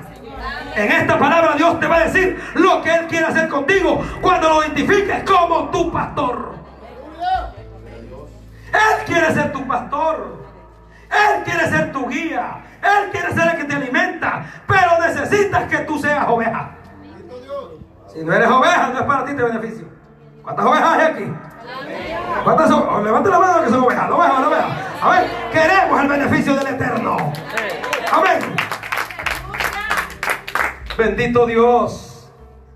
Fíjate que esta característica del beneficio es tan poderosísima porque el, el- el- rey David identifica a Jehová Dios como su pastor. Y él conocía bien la relación de oveja a pastor. ¿Por qué? Porque él fue pastor de ovejas. Entonces él sabía que así como él cuidaba del oso y del león a las ovejas de su padre, así el Dios del cielo también te va a cuidar a ti del oso y el león. Así como David alimentaba a las ovejas de su padre, no eran de él, eso lo era un pastor puesto por su padre, que cuidaba el rebaño de su padre. ¿Me estás entendiendo lo que lo cual es mi trabajo aquí? Solo soy trabajador del dueño del rebaño. Entonces, pero el dueño del rebaño te quiere dar beneficio que él tiene para ti. Gloria a Dios. Mira, me llenó tanto esta palabra que pasé horas orando en ella. Y los que estuvieron los jueves o han estado los jueves conmigo, el grupo de los jueves, dimos el atributo de Jehová es mi pastor. ¿Cuántos estuvieron aquí ese día? Amén. Dimos ese atributo y sus características. Y cuando llegué yo aquí a estas siete palabras de yo soy, Jesús se identifica como Dios, porque Él es Dios. Amén. Amén. Entonces, Él está también trayendo la alegoría para aquel que se identifica como oveja y que identifica a Dios como su pastor. Aleluya. Entonces, Jesucristo sabe bien cuáles son los beneficios para esa oveja. Y espero que aquí solo hayan ovejas. Porque lo que más desea Dios es darte buenos beneficios. Amén. Entonces, dice el verso 1, sal- el salmista, el rey David dice, Jehová es mi pastor. ¿Qué hace David cuando dice con esta expresión mi? Se apropia exactamente, hermano Mario. Se apropia de su pastor. Si tú no quieres que él no sea tu pastor, dijo David, no me importa. Pero a mí, él es mi pastor. Ay, padre. Si tú no quieres creer ni quieres apropiarte de tu pastor, no me interesa. Pero yo sí sé quién es mi pastor. Se llama Jehová, Dios de los ejércitos. Y dice el salmista, nada me faltará. ¿Por qué dice nada me faltará? Porque el Dios creador del cielo y de la tierra y de todo lo que miramos, Él es el dueño. Y si Él es el dueño, tiene la capacidad para suplirte lo que te haga falta a ti. Pero que necesito, pastor, que seas oveja. Y que más que te apropies de ella. Y que más que no te salgas de reír. Y que más que lo hagas tuyo. Y que más que obedezcas como que como oveja. Es por eso que hay mucha gente necesitada. Porque no se han apropiado de su pastor.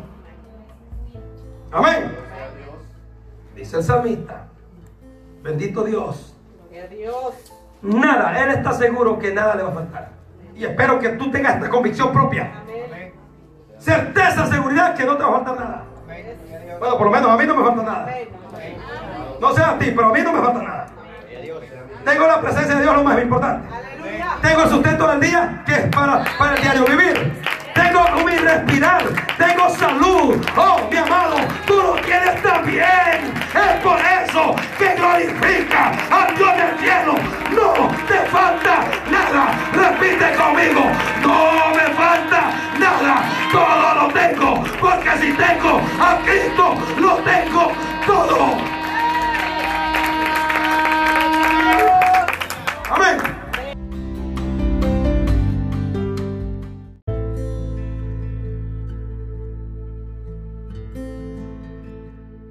Bendiga, iglesia del Señor esta noche. Dios les bendiga más, Dios bendiga a la pastora que siempre está aquí activa para hacer estas aperturas. Gloria a Dios, qué lindo es el Señor, hermano amado. Es un privilegio esta noche. Yo quisiera que se pongan en, eh, en sus asientos. Quiero darle la bienvenida a una familia que nos visita esta noche. Gloria a Jesús. La familia es familia Carrillo Galindo, hermano Juan, ¿verdad? ¿Por qué no se ponen en pie para que la iglesia les dé la bienvenida? Torre Fuerte les dice, bienvenidos a la casa de Dios, amén. Bueno, hermano Juan, tenerlo por acá. Un día les voy a contar cómo fue que lo conociste, varón. Eh, en Dios no hay casualidades, eso eh, todo cristiano lo conoce. Y yo fui a un lugar donde nunca visito un lugar, usted me va a ver en lugares cristianos, amén comprando cualquier cosa. Pero en ese lugar que lo vi, no es un lugar malo, claro que no. Te voy a decir, fue una venta de pintura. Que yo quise pintar la casa. Y cuando yo nunca había ido a una venta de pintura. Y ahí me lo encontré el varón. Y me dice, mire, si usted quiere eh, que le salga más barata la pintura, aquí está mi número, mi, mi código. Ah, pues yo lo que quiero, le dije yo. De 160 me salió como 65 dólares la cubeta de pintura. Y ya le dije yo, le bendiga, Dios le bendiga, me lo venimos. Y ya me vine yo y le hablé. Después para la gracia, porque ahí pues no se podía. Y ya se identificó conmigo y yo con él. Y mire, ahí está el varón. Y después seguimos hablando por teléfono con él, ¿verdad? Y, gloria a Dios porque eh, me habló y pues hablamos bien bonito, una plática muy larga. Y espero, hermano Juan, que no sea la primera vez que nos siga visitando. Torre Fuerte siempre le va a dar la bienvenida y estarán abiertas estas puertas. Si usted gusta hacer propias esas sillas, son propias para usted. Amén. Y toda su familia, sus niñas. Torre Fuerte, ¿verdad? Que siempre les da la bienvenida y les abrimos las puertas a todo aquel sediento, hambriento de la presencia del Dios de los cielos. Amén. Así es que, hermano Juan, Dios le bendiga doblemente esta noche. Espero que no salga igual, que salga bendecido con la palabra del Dios de los cielos. Usted mira así que no hay música, pero eh, no es que no haya alabanza, alabanza somos nosotros, amén. Dice la Biblia que fuimos creados para la alabanza de su gloria. Pero es que estamos en un mes de ayuno y oración y pues Ministerio de Alabanza ahora está llenando para que cuando se paren acá, ellos puedan desvaciar todo lo que la presencia de Dios los ha invadido. Amén. Así es que eh, siempre tenemos esta práctica acá como lo hacía la iglesia primitiva. Ayunaba, oraba, los profetas, aún Jesús lo hacía también. Así que nosotros seguimos el ejemplo de Jesús. Amén. Porque es la forma de cómo podemos eh, encontrar la presencia de Dios y poder ser llenos para dar de lo que Dios nos da.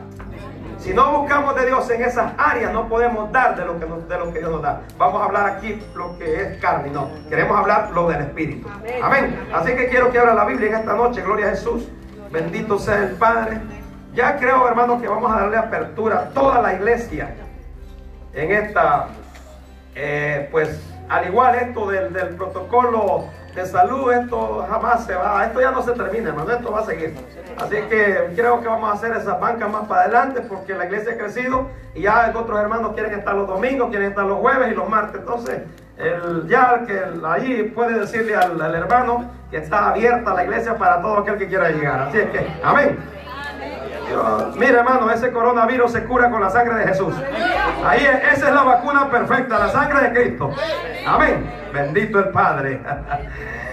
Abra la Biblia en el libro de Juan, gloria a Jesús. Todos saben los que han estado acá, pues los domingos hemos estado impartiendo acerca de las de la palabra eh, que se encuentra siete veces en el libro de Juan como yo soy. La identidad de Jesús como Dios. Jesucristo como Dios. Esta noche eh, quiero ah, predicar lo que es la cuarta vez que Jesús dijo, yo soy el buen pastor. Amén. Y esta es una prédica o enseñanza muy preciosa, muy preciosa. Y creo de que Dios nos va a ministrar nuestro cuerpo, vida, espíritu. Y que esta noche usted no salga igual porque eh, es una palabra muy poderosa que me ministraba el día miércoles por la madrugada. Y una hermana mandó, me mandó un texto y de hecho está la cita bíblica en la que yo estaba también meditando y he recibido mucha confirmación de esta palabra y creo de que Dios va a hablar esta noche. Amén. Busque la Biblia en Juan capítulo 10, verso 11. Juan 10, verso 11. El tema de esta noche es Yo soy el buen pastor. Gloria a Jesús. Mientras lo busca, vamos a saludar a todos los que están a través de la radio, unción y presencia de Dios, los que están a través de Radio Renacer hasta El Salvador, los que están a través de YouTube y los que también a través de Facebook, que son miles y miles de hermanos que se conectan ahí. Que Dios me los bendiga grandemente y espero que comparte esta palabra, que Dios va a bendecir su vida también y a aquellos que también les, eh, les va a llegar este, este mensaje. Gloria a Jesús. Juan capítulo 10, verso 11, ¿lo tiene? Leemos la santa y bendita palabra honrando al Padre, al Hijo y su Santo Espíritu. La iglesia dice Amén. Amén. Ese amén está un poco flojito, está enfermo. Ah, lo siento así como con, con un pie caminando. Torre fuerte dice. Amén. Ese está más vivo, amén. Yo soy el buen pastor. El buen pastor su vida da por las ovejas. Y está el otro pastor acá en el verso 12 más el asalariado y que no es el pastor de quien no son propias las ovejas, ve venir al lobo y deja las ovejas y huye. Y el lobo arrebata las ovejas y las dispersa. Así que el asalariado huye porque es asalariado y no le importan las ovejas. Vuelve Jesús y dice, yo soy el buen pastor y conozco mis ovejas y las mías me conocen. Padre, en el nombre de Jesús. Gracias por esta palabra, Señor, que hemos leído y ahora, Padre, vamos a enseñar. Vamos a predicar, vamos, Dios mío, a ministrar conforme a tu palabra, pidiéndote que seas tú hablando al corazón, mente, cuerpo, alma y espíritu. Señor amado, y que toda necesidad espiritual, material, física, esta noche seas tú haciendo la obra, el milagro en cada vida, en los que están aquí y los que están a través de redes sociales, a través de radio, a través de YouTube. En el nombre de Jesús creemos que la unción de tu Santo Espíritu invadirá esta, esta, esta iglesia, este lugar donde saldremos diferentes. No saldremos como entramos, saldremos con una palabra y nuevas perspectivas en nuestras vidas. En el nombre de Jesús la iglesia dice, amén. Amén. Puedes sentarte esta noche. Gloria a Dios. Esta palabra me, me, me, me encanta tanto porque Jesús se proclama como el buen pastor. Y esto me llama mucho la atención porque en verdad, cuando hablamos la primera vez de este yo soy, hablábamos que él, él era el, el pan de vida. Yo soy el pan de vida. Para aquel que no tenía vida, Jesús se presenta como el pan de vida. Luego hablamos de que Él era la luz. Para aquel que andaba en tinieblas, Él vino a alumbrar a toda esta humanidad que estaba en tinieblas. Y para aquel que no tenía acceso, Él se presentó como yo soy la puerta. A muchos se les cerró, pero Él dijo, no, yo la abro. El hombre da, eh, eh, obtiene eh, preferencias. Clases sociales con clases sociales. Pobres con pobres. El pobre no puede ir o, o, ubicar o obtener cosas de las que tiene el millonario. Pero Jesús, o para Jesús, tanto el pobre como el rico, para él necesita el rico y el pobre al único, a Jesús como la puerta para el acceso a lo más grande que se llama salvación. Por eso me encanta hablar de esta palabra. Ahora Jesús acá se presenta como yo soy el buen pastor. Él no se presenta simplemente como un pastor o como el pastor.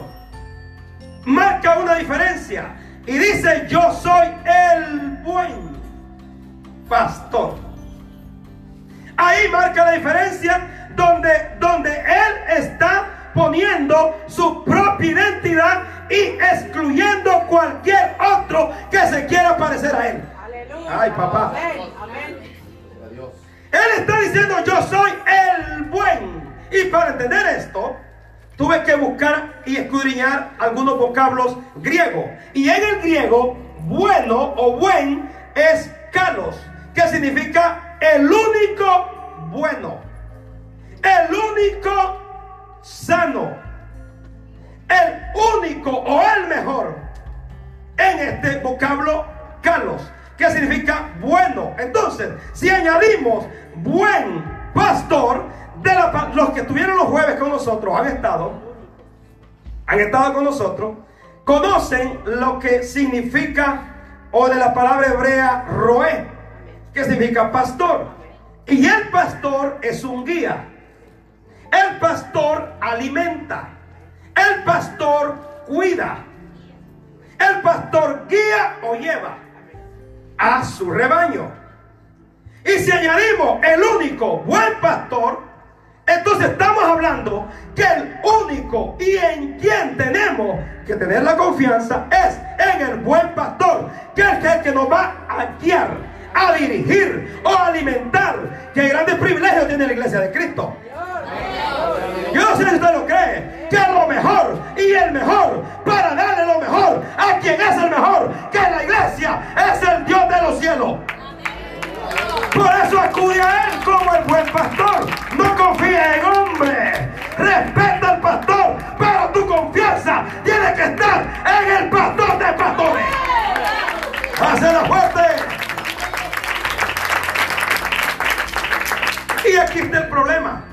Que mucha gente pone la mirada en el pastor terrenal. No. Si tu mirada está en dependencia de Él, estás perdido.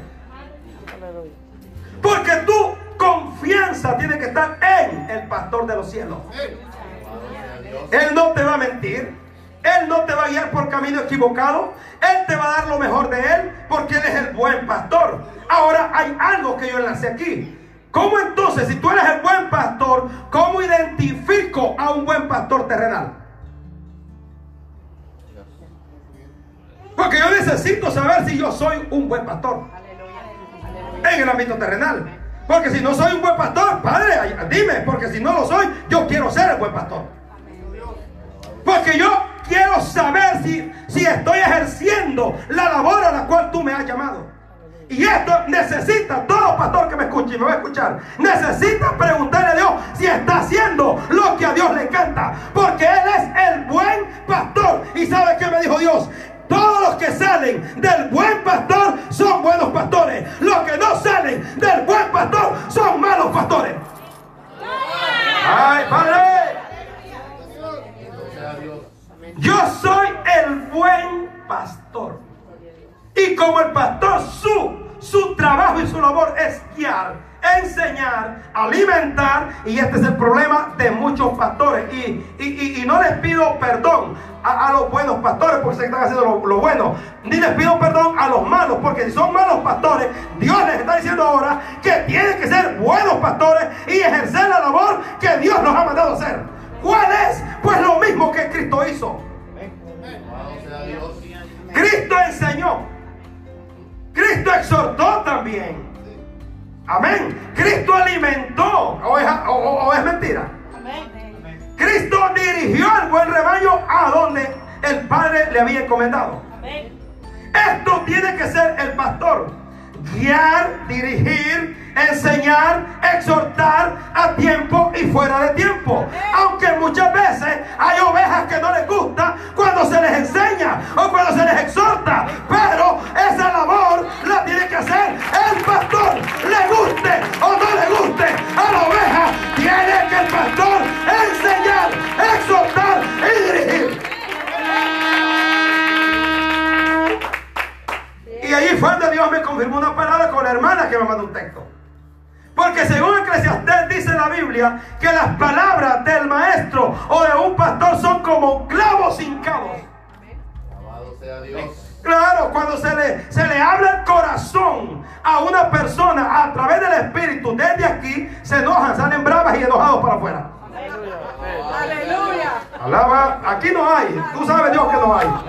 Aleluya, se nos fue esta iglesia. Y no me hable que voy brava. Lo han dicho aquí adentro. Después de una prédica. Pero ¿y por qué te enojas? Si Dios te. Dios lo que está haciendo es queriéndote sacar el chamulito que está dentro de ti para incrustar su espíritu y poderte salvar, iglesia. Amén. Entonces Jesús dice, y me encanta esto porque yo te voy a enseñar esta noche algo poderosísimo. Por eso pon tu mente y tu corazón, porque sabes una cosa. Hay muchos lugares donde hay pastores que se identifican con el verso 12. Alabado sea Dios. Sí, y por eso somos mal criticados, pero somos criticados por lo bueno. Y a Aleluya. mí no me importa que me critiquen. Si me critican por lo bueno, eso glorifico a Dios por ello. Porque yo, Dios me envió a abrir los ojos a los ciegos por medio de su palabra. Dios me envió a que le abra los oídos a los sordos por medio de su palabra. Fue lo que Jesús vino a la tierra, por eso lo rechazaron, lo juzgaron, lo crucificaron, porque los judíos líderes, fariseos decían que ellos eran los únicos líderes. Y Jesús dijo, no, no, no, no, no, ustedes están guiando Aquí el buen pastor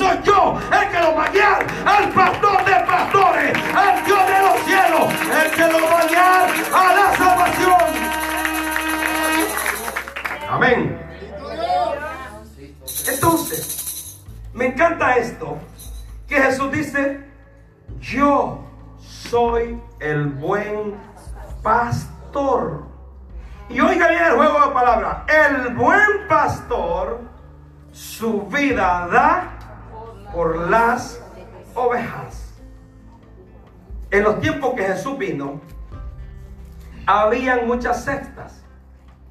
Y todas ellas, según ellas, tenían la verdad. Unos creían en la resurrección, otros no creían. Unos creían en la vida eterna, otros no creían. Los elotes, los fariseos, los herodianos y todas aquellas sectas mentirosas que aún hasta este tiempo hay, porque hay muchos que no creen en el arrebatamiento. Y todo grupo que se congrega en un edificio que se llama iglesia y no creen en el arrebatamiento, no son iglesias, son sectas. Todo grupo que se congrega en un lugar y no creen en la en identidad de Jesús, no es iglesia, son sexta. Todos los que no creen en el Espíritu Santo no son iglesias, son sexta. Porque la verdadera Trinidad es Padre, Hijo y Espíritu Santo. Ese es el verdadero Evangelio. Eso es lo que Dios nos ha mandado a predicar. Eso es lo que Dios me dijo que enseñara. Eso es el centro del Evangelio. Ahora, todas aquellas cosas que se mueven en contra de la, de la voluntad y de lo sagrado de Dios y que, y que no prohíben en esas congregaciones no son iglesias, son sectas y son grupos y el pastor que está ahí solo está sacando beneficio de la oveja, pero no quiere llevarlo al pastor de las ovejas, al dueño del rebaño. Y este es el problema que ahora mismo estamos viviendo en este tiempo. ¿Por qué? Porque se les va el negocio cuando si hablan un buen mensaje dirigido por el Espíritu se van, las, se van las ovejas. Y ahí se va el negocio para ellos. Pero yo, yo le digo a todas esas ovejas que me están escuchando a través de redes sociales que huyan de esos lugares. Porque lo primordial para ti, mi amado hermano, es la salvación. Es la vida eterna. Es que cuando suene la trompeta seré- seamos arrebatados al cielo. Y eso es, y eso tiene que ser cada, cada, cada hermano, iglesia que me escucha. Eso tiene que ser su prioridad, la salvación. Ahora Jesús dice, yo soy el buen pastor. Ahora, ¿qué características tiene un pastor? Le dije que era cuidar. Y viene del hebreo roe, que es guiar, cuidar, alimentar, guardar, encaminar, llevar al rebaño por el camino correcto, que es al pastor dueño de las ovejas. En los tiempos antiguos, en el Medio Oriente, habían dos clases de pastores. Uno, el que trabajaba para el dueño de las ovejas. Y otro, el que él era el dueño y trabajaba él mismo como pastor. Pero casi nunca se veía al dueño trabajando para las ovejas, sino que él contrataba a un pastor para que cuidara el rebaño. Y quiero que me preste mucha atención. Jesús trajo esta alegoría presentando esa clase de pastor o esas dos clases de pastores. Presentando al dueño de, la oveja, de las ovejas y presentando al que cuidaba las ovejas. Ahora Jesús se presenta como el dueño y como el que cuida. Pero ¿por qué Jesús habló esto? Porque en los tiempos antiguos muchos se aprovecharon de las ovejas. Y cuando las veían quebradas, todas delgaditas, sequitas, no les hacían caso. Y las dejaban a la deriva. Y eso era un peligro para la oveja. Usted sabe que si la oveja no tiene un pastor, peligra su vida. Si la oveja no, tiene, no es cuidada por un pastor, la oveja automáticamente es dependiente, no independiente. O sea que aquí no cabe, yo hago lo que yo quiero. Yo me dirijo como yo quiero. Y a mí nadie me manda ese pastor. Que no friegue, no a mí no me No, porque esto es un vocabulario y te lo estoy recordando cuando alguna vez que lo has dicho. No sé si tú lo has dicho. Alaba. Alaba. Porque la oveja es frágil. No tiene visión. Te dije el domingo pasado que la oveja no alcanza a ver más de 15 metros. El animal, o sea, lo ves, estoy hablando del animal, no tú. Alaba. Te voy a predicar suave esta noche. Te voy a predicar suave esta noche. Porque te quiero enseñar. Quiero que se te quede esta palabra en tu mente y corazón. Porque muchas veces has fracasado o estás a punto de fracasar. O muchas veces como no sabes, quieres hacer lo que a ti te da la gana. Y aquí no es así. Si eres oveja, vas a ser dependiente de quién? Del pastor. Si no eres dependiente del pastor, te puede ir mal. Alaba. A mí me interesa y a Cristo le interesa que tú seas salvo. A mí no me interesa tu diezmo. No me interesa, mi prioridad no es esa. Mi prioridad es que yo sea salvo y que tú seas salvo. Porque un día nos vamos a morir. Todos los que estamos aquí nos vamos a morir. No diga eso, pastor. Sí, lo digo porque nos vamos a morir. Ya se fue la que no le gustaba que habláramos de la muerte. Alaba. Un día nos vamos a morir. Y ese día se va a llegar, porque así lo dice la Biblia, que este cuerpo se va a ir al de donde es polvo. Y el espíritu de donde vino quien lo dio a Jesús. Pero el alma depende de ti a donde quieres que vaya. Si al infierno o al cielo. Y eso es lo que a mí me interesa. Que seamos salvos todos los que estamos aquí perseverando. Y esto es lo que no les importa a los pastores asalariados. Porque ellos tienen la oveja como su medio de sobrevivir y no como, el, como para guiar o enseñarles y guiarlos al camino correcto. Esto es un grave problema ahora mismo. Amén. Ahora, según la palabra, dice que significa llevar al rebaño por el camino correcto. El buen pastor. El mal pastor está incrustado en el verso 12. Mas el asalariado, y este es el problema, en los tiempos antiguos, el que solo estaba por el sueldo que le daba el dueño del pastor, no se interesaba por las ovejas. Sino que cuando, cuando se le perdía, se extraviaba, ahí la dejaba, no le importaba. Y quiero hacer un paréntesis acá. Porque todo aquel que ha pasado por esta iglesia, se ha sentado tres, cuatro semanas acá y ha dicho que quiere ser miembro de esta iglesia, no, y se ha ido, no va a decir que este servidor no le ha mandado sus dos, tres textos. Pero cuando ya no me contestan, automáticamente me están diciendo, no quiero saber de usted, pastor.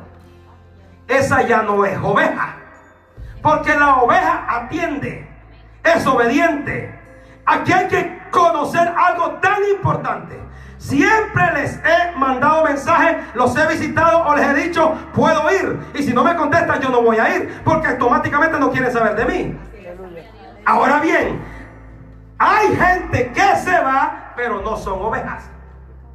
No, se extra- no, se- no es que se extraviaron o no es que les pasó algo porque se descuidaron. Les pasó algo porque ellos mismos quisieron y protagonizaron la salida.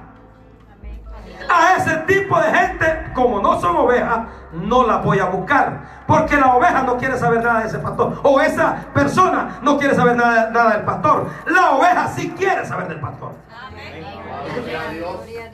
El hijo pródigo, y lo voy a poner en este ámbito, cuando se dio cuenta que él de- era dependiente de su pastor, de su padre, él se dio cuenta que por sí solo no podía sobrevivir. ¿Qué hizo este joven? Hoy me levantaré e iré a mi padre. ¿Qué hizo la oveja? Regresó al redil de donde dependía, de donde él era. Y ese es el problema, que la oveja, cuando no es oveja, no quiere regresar al lugar que le corresponde. Sea Dios. Aleluya. ¿Qué hizo su pastor cuando él llegó? Lo recibió. No le cerró la puerta. No lo rechazó. ¿Qué hizo? Le abrió la puerta, corrió a él y le cambió vestimenta. ¿Por qué? Le proveyó, le dio el sustento que él necesitaba. Ese es el buen pastor, amada iglesia del Señor. Es por eso que necesitamos siempre buscar ese buen pastor.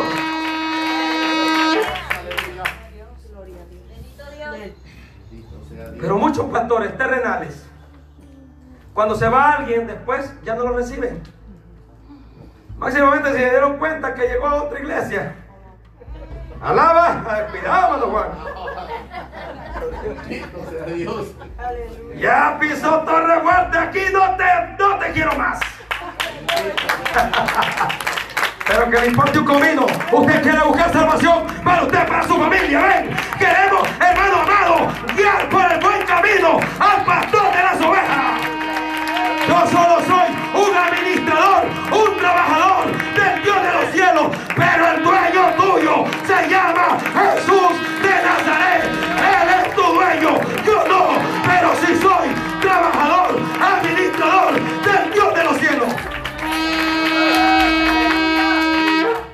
Mira lo que hacían o el problema que le pasaba a una oveja sin pastor, Ezequiel. Ezequiel. Espero no te pase a este problema. Alaba. Si una oveja no se identifica con un pastor, no es oveja. Entonces, ¿qué es pastor? ¿Será cabra? Cabrito, cabrón, grande o pequeño. Amén. Y sabes que la oveja no tiene cachos. El cabro sí tiene cachos. Y con eso peligra. Amén. Bendito Dios. Mira lo que, lo que dice Ezequiel 34. Versículo 1. Vino a mí, este es Ezequiel, palabra de Jehová diciendo, hijo de hombre, profetiza contra los pastores de Israel. Profetiza y di a los pastores. Así ha dicho Jehová el Señor. Y hay un ay con un signo de admiración. Ay, este es un ay de dolor. Ay de los pastores de Israel, que se apacientan a sí mismos. ¿No apacientan los pastores a los rebaños? Yo les puse entre paréntesis, aquí en la Biblia, no les enseñan. Apartan 15 minutitos para predicar y vámonos. Deposita 100 y Dios te va a dar mil. Deposita mil y Dios te va a dar 100 mil. Levante la cartera más grande que así va a ser su milagro. Alaba. Por aquí por Neipa hay una de esas. ¿Quién tiene la cartera más grande? Vamos a ver. Vamos, levántela, levántela. La cartera más grande. Dicen ellos. ¿A dónde está? Allá, la hermana Gilma. Está la, más grande. Así va a ser su milagro. El que es del billete más grande. Vamos a ver dónde está el de 100. Tráigalo, póngalo aquí. Así va a ser su milagro. Esos son este tipo de pastores. Esos son los que dijo Jesús en el verso 12 de Juan 10. Más el asalariado. Entonces el asalariado en aquel tiempo no le importaba reportarle al dueño del rebaño exactamente el alimento que le daba a su rebaño. No le importaba, cualquier pasto seco le daba. Y si esa oveja iba, mira, iba, eh, el dueño se las entregaba bien bonitas. Pero con el pasar del tiempo venían las ovejas y empezaban a flaquear. Y tú sabes que un mal alimento te lleva a la muerte. Tú sabes que una palabra mal predicada desde aquí te puede matar. Tú no sabes eso. De este altar puede salir vida o puede salir muerte. Y este es el cuidado que tiene que tener todo pastor. Por eso, el pastor puesto por Dios depende de Dios. Y no le importa si la oveja se por la palabra. Pero él va siempre a satisfacer el corazón de papá. El buen pastor terrenal va a agradar al Dios del cielo. Va a satisfacer al dueño del rebaño. El asalariado dice, está el fornicario y el adúltero en el altar. No le vayas a decir a nadie, así está bien, hijo. Aquí entre tú y yo vamos a orar y ya, sigue tocando, sigue predicando, sigue ministrando. El diezmito es el que me interesa. ¿Sí? ¿Usted, cree que no hay de eso? Yo conozco mucho. Y los he exhortado también. Cara a cara, face to face les he dicho. Tú, pastor, y de ese rebaño soy para el infierno. ¿Por qué? Ah, mira los fornicarios que tienes arriba y los adúlteros. Aleluya. El mal pastor no le importa el bienestar espiritual. Le interesa su propio beneficio. Su vida de placeres. Es por eso que estas iglesias de buena doctrina no vas a ver multitudes, vas a ver siempre un, un rebaño muy poco. Pero no me importa cuántos seamos. Lo que me interesa es entrar al cielo yo y los que acaten esta palabra. No me interesa las multitudes. Claro que si Dios quiere traer a todos aquellos que están yendo engañados en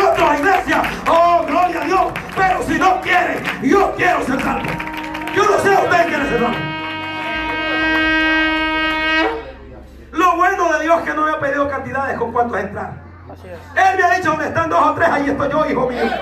A donde están dos o tres, ahí voy a estar yo. Y si Él está aquí, con eso me basta. Estábamos un día de esto en una reunión entre dos, tres. Y la gloria de papá cayó ahí grandemente. Y, y- y las lenguas se desataron. Y vino el pastor y empezó a profetizar. Una parte grabé del audio. Cómo la presencia empezó a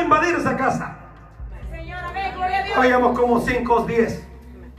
Señor, Pero ahí el mover del Espíritu. Presencia de Dios. Porque Él no se mueve en las multitudes. Claro que sí se mueve. Pero cuando están todos unánimes.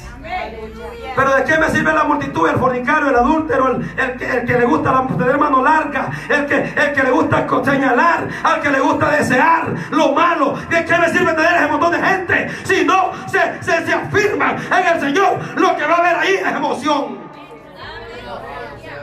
Me interesa que usted y yo nos acatemos esta palabra y nos vayamos al cielo. Amén. Porque esa es la, meta de cada cristiano. El cielo no es otro, la salvación. Entonces Dios le está hablando a Ezequiel. Y dice, mis pastores no alimentan mi rebaño. Verso 3. Coméis la grosura y os vestís de lana. La engordada degolláis, mas no apacentáis a las ovejas. No fortaleciste las débiles, ni curaste a la enferma, no vendaste la peniquebrada, no volviste a redil a, la descarriada, ni buscasteis a la, la perdida, sino que os habéis ensoñoreado de ella con dureza y con violencia. Si tú no diezmas, no oro por ti. Mira, yo amo mucho a toda la iglesia. Porque yo sé que si los amo, yo estoy amando a Dios. Porque tú fuiste comprado a precio de sangre. Yo no te compré. A mí me compró el mismo que te compró a ti. Y si yo no te amo a ti, es mentira que amo a Dios. Y me duele mi corazón cuando alguien se va. Me duele mi corazón. Porque yo sé lo que soy yo y yo sé quién es la pastora. Yo sé lo que predicamos. Yo sé y no por vanagloria cómo buscamos a Dios para traer un mensaje saludable en el ámbito espiritual. Yo lo sé, amado. Y me duele cuando alguien se va.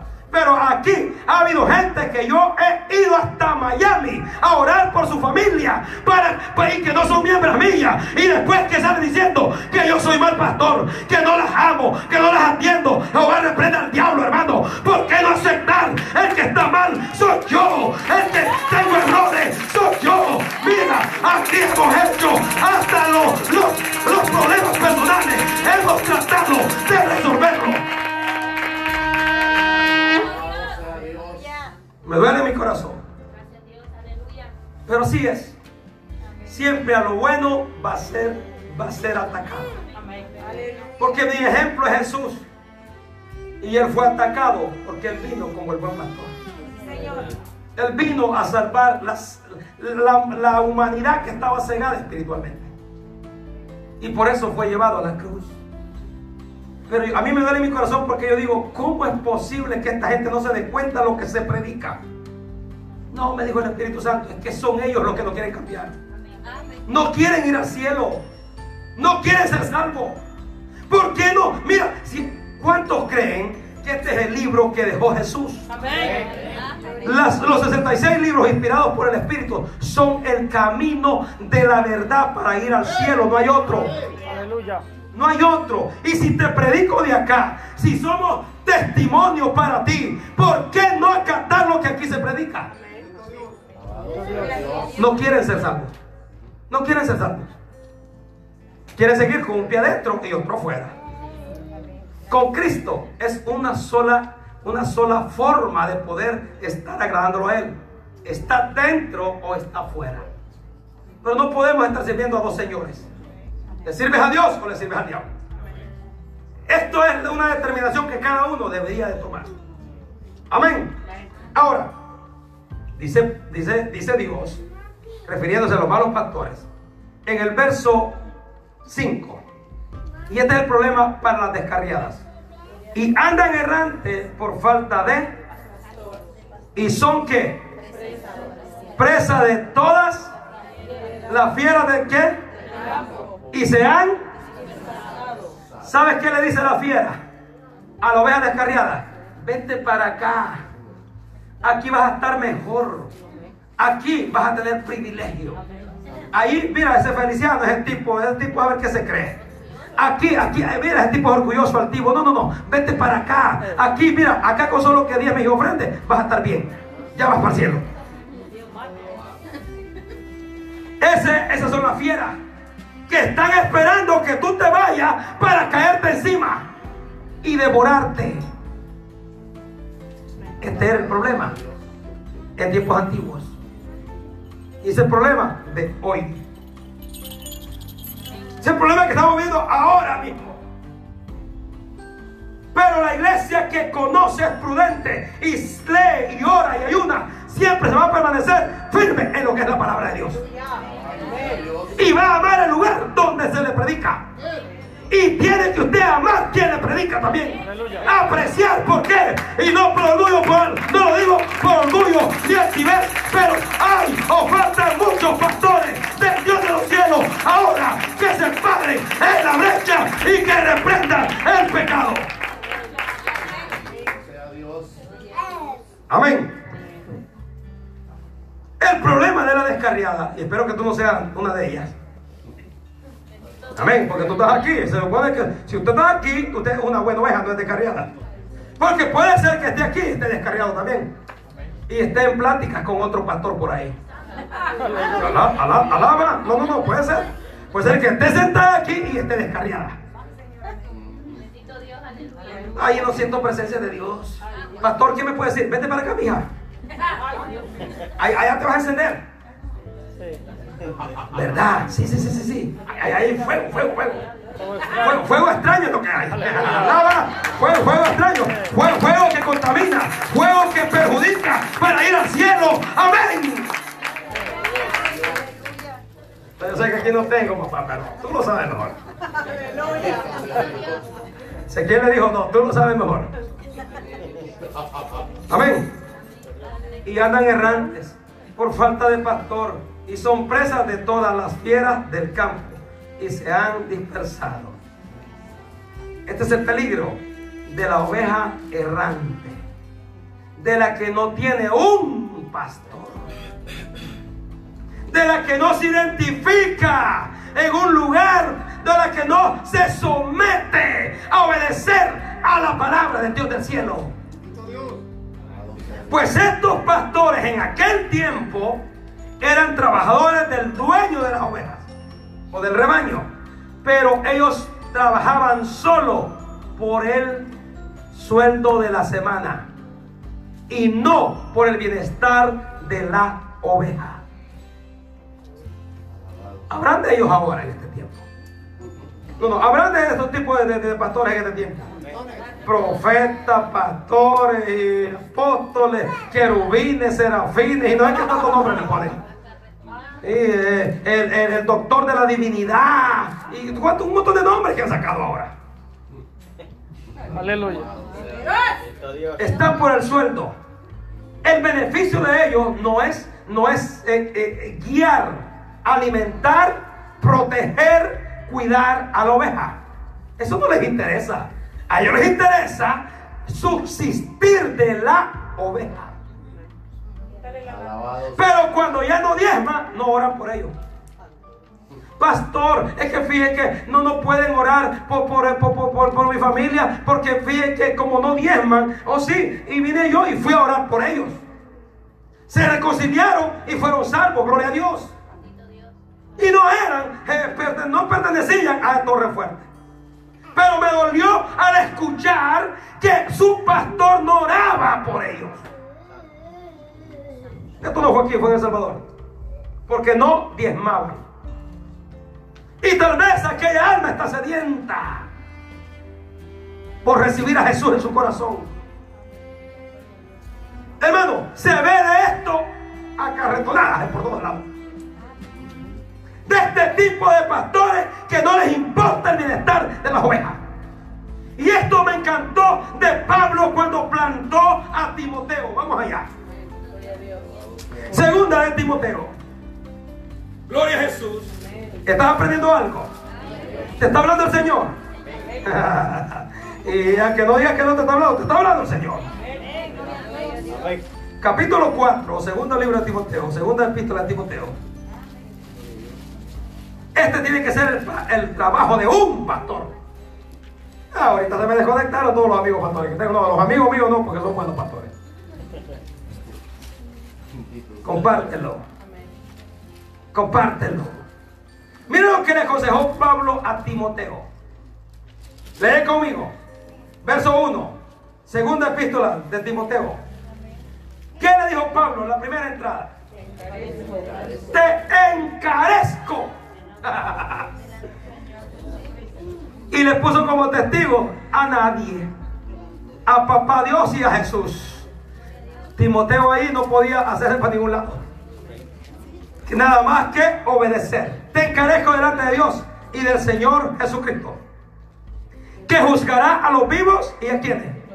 Y a los muertos en su manifestación y en su reino. Aquí, aquí te va el verso 2. ¿Qué le dijo?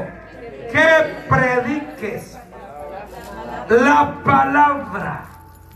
Que instes a tiempo y fuera de tiempo. redarguye, reprende, exhorta con toda paciencia y doctrina. ¿Qué le dijo Pablo al final de este verso? Timoteo, enseña la palabra. Porque la palabra doctrina es enseñanza. Enseña la palabra. Porque de lo que enseñe, Dios te va a buscar. Si no la enseña, vas a tener problemas con papá Dios.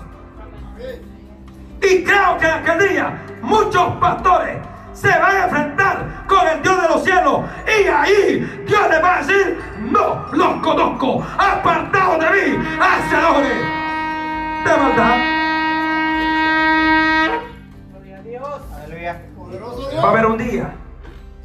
todos daremos cuenta de lo que hemos predicado. Y tú darás cuenta de lo que has oído y si lo has puesto por obra o no. Ah, porque tú no te salvas tampoco. Eh, ¿Tú crees que ahora yo? Ti también. Y yo prefiero entrar yo y, y que, y que un desobediente no entre. Mejor que se vaya el desobediente, el rebelde, que no quiera atender. Pero yo sigo predicando lo que Dios me mandó hacer.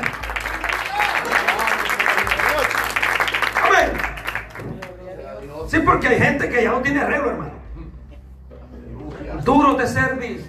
¿Por qué no aceptar sus errores? ¿Por qué no aceptarlo? Amén. Yo tengo un gran, un gran desafío de parte de Dios y responsabilidad, que es enseñar la palabra. Dios le dijo a Ezequiel en el capítulo 33, toca la trompeta, habla, y aquel que te escuche y atienda, y aunque cuando se muera esa sangre no lo voy a demandar sobre ti, va a ser salvo y también tú. Pero si tú no lo haces y no y la, y- y- y la oveja no se percata de la espada que viene, sobre ti demandaré la sangre de esa alma. Yo no quiero eso. Yo quiero que Dios me diga, pasa a mi regazo, buen siervo. Y yo quiero que te diga a ti, pasa obediente al regazo de tu Señor. En lo poquito me fuiste fiel y en lo mucho te pondré. Amén.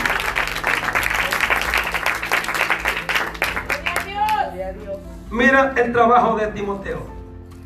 Predica la palabra. Insta a tiempo y fuera de tiempo. Redarcuye. Reprende. Y esto no es fácil reprender el pecado. Pastor, yo cometí un pecadito. Solo que me acosté con una mujer que no era mi esposa. Y yo un pecadito. Es pecadito. Es el pecado de muerte, mijo.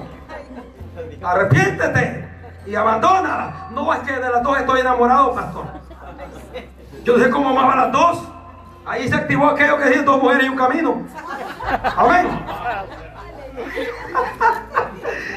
A las dos dijo el tipo que amaba, va a reprender al diablo. Vas a amarla a tu esposa y punto. Con las dos vas a ir para el infierno y no te arrepientes. Porque eso es lo que les pasa. Pero quieren ellos siempre seguir creyendo que están agradando a Dios. Pastor, yo diezmo, sí, no me importa que diezmes, pero mira, estás en pecado y si no te arrepientes vas para el infierno. Ya no lo volví a ver, se fue. Es que saber qué quieren. Ellos piensan que uno tiene la capacidad de perdonar ese pecado. No. Uno tiene la capacidad de reprenderlo y de decirles lo correcto en lo que y en lo mal que ellos están. Este es el trabajo de Timoteo. Reprende y es el trabajo de tu servidor. Claro, el trabajo. Sorry, pero si te gusta o no te gusta, mira, allá tú y él. Alabado sea Dios. Este es, hermano, es por tu bien, es- por tu bien. No es porque Dios te quiere golpear, no es porque Dios quiere humillarte, no es porque Dios quiere, quiere que, que tú eh, sufras, es para que goce en la eternidad. Simple y sencillamente Dios te reprende muchas veces para tu bienestar. ¿Para qué? Para que te entres al camino correcto. Dios. Este es el trabajo del pastor, guiarlos por el camino correcto. ¿Y cuáles son las herramientas del pastor? Pastor, ¿alguien lo quiere saber? Era la vara y el callado. ¿Sabe por qué? También usaban perros, perros pastores le llamaban. Pero las herramientas personales del pastor eran la vara y el callado. La vara, eh, vamos a tipificar que esta es. Cuando la oveja se quería salir del carril, del rebaño, dos golpecitos tienen que les pegaban. Cuando yo veo el ambiente espiritual que de algún hermanito o hermanito, lo que hago es pedirle a Dios y enseñarte la palabra. Muchas veces lo vas a sentir duro, pero es para, es para dar para ti. Y el callado era, máximo tenía dos metros. Era como parte de extensión del brazo del pastor. Para que se usaba. En la punta tenía un gancho. Y se usaba cuando la oveja se caía a un hoyo. Porque muchas veces la oveja estaba muy gorda, carnuda. Y cuando al- alaba, alaba, y cuando está carnuda se cae. Una escoba con falda corta pasa y se cae. ¡Ay, padre! ¡Padre, padre! ¡Dáselo fuerte!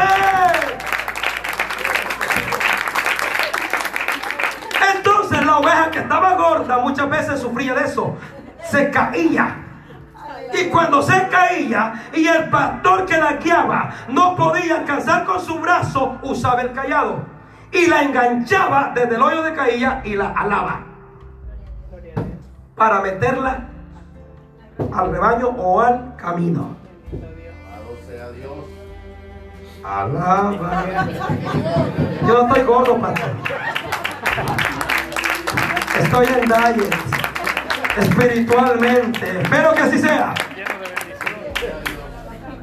Tú sabes que el hermanito carnudo o la hermanita carnuda rapidito caen.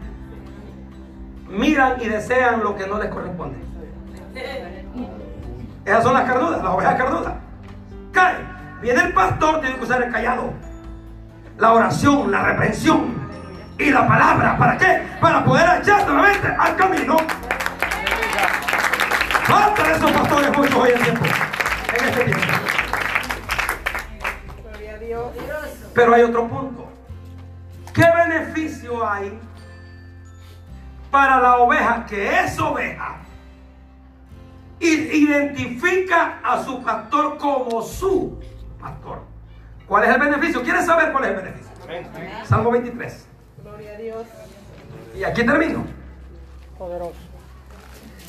Poderoso su nombre, el nombre de Jesús, mi rey. ¿Él es tu pastor? Ay, amén. Dale gloria a Dios por esta palabra. Porque aquí Dios te va a levantar tu autoestima que estaba caída. En esta palabra Dios te va a decir lo que Él quiere hacer contigo cuando lo identifiques como tu pastor.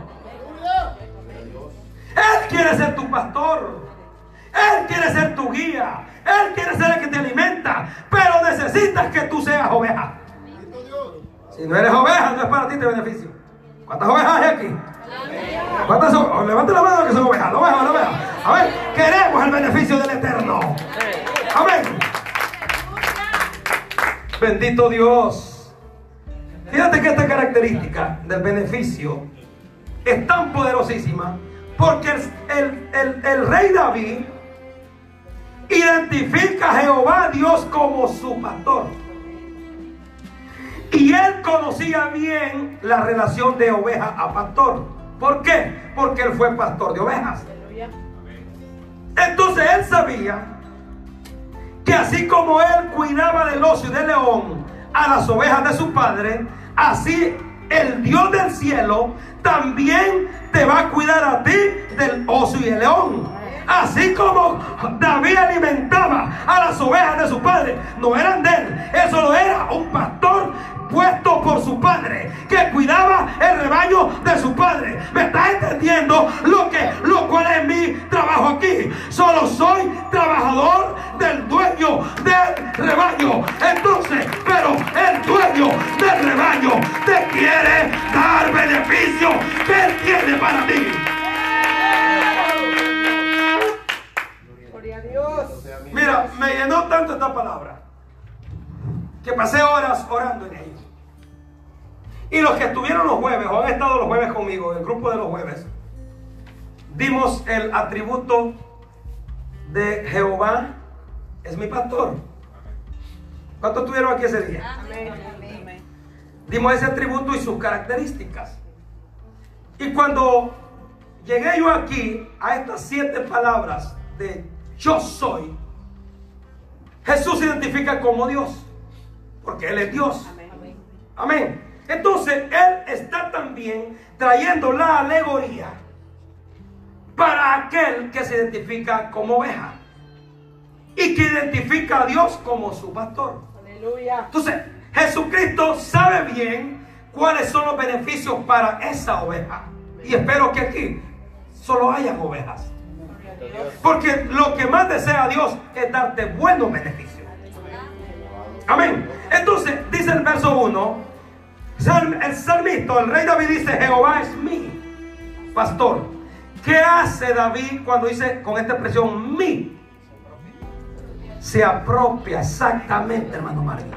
Se apropia de su pastor. Si tú no quieres que él no sea tu pastor, dijo David, no me importa. Pero a mí, él es mi pastor. Ay, padre. Si tú no quieres creer ni quieres apropiarte de tu pastor, no me interesa. Pero yo sí sé quién es mi pastor. Se llama Jehová, Dios de los ejércitos. Y dice el salmista, nada me faltará. ¿Por qué dice nada me faltará? Porque el Dios creador del cielo y de la tierra y de todo lo que miramos, Él es el dueño. Y si Él es el dueño, tiene la capacidad para suplirte lo que te haga falta a ti. Pero que necesito, pastor, que seas oveja. Y que más que te apropies de ella. Y que más que no te salgas del redil. Y que más que lo hagas tuyo. Y que más que obedezcas como que como oveja. Es por eso que hay mucha gente necesitada. Porque no se han apropiado de su pastor. Amén. Dice el salmista. Bendito Dios. Nada, Él está seguro que nada le va a faltar. Y espero que tú tengas esta convicción propia. Amén. Certeza, seguridad que no te va a faltar nada. Bueno, por lo menos a mí no me falta nada. Amén. No sé a ti, pero a mí no me falta nada. Tengo la presencia de Dios, lo más importante. Tengo sustento del día que es para, para el diario vivir. Tengo mi respirar. Tengo salud. Oh, mi amado, tú lo tienes también. Es por eso que glorifica a Dios del cielo. No te falta nada. Repite conmigo. No me falta nada. Todo lo tengo. Porque si tengo a Cristo, lo tengo todo.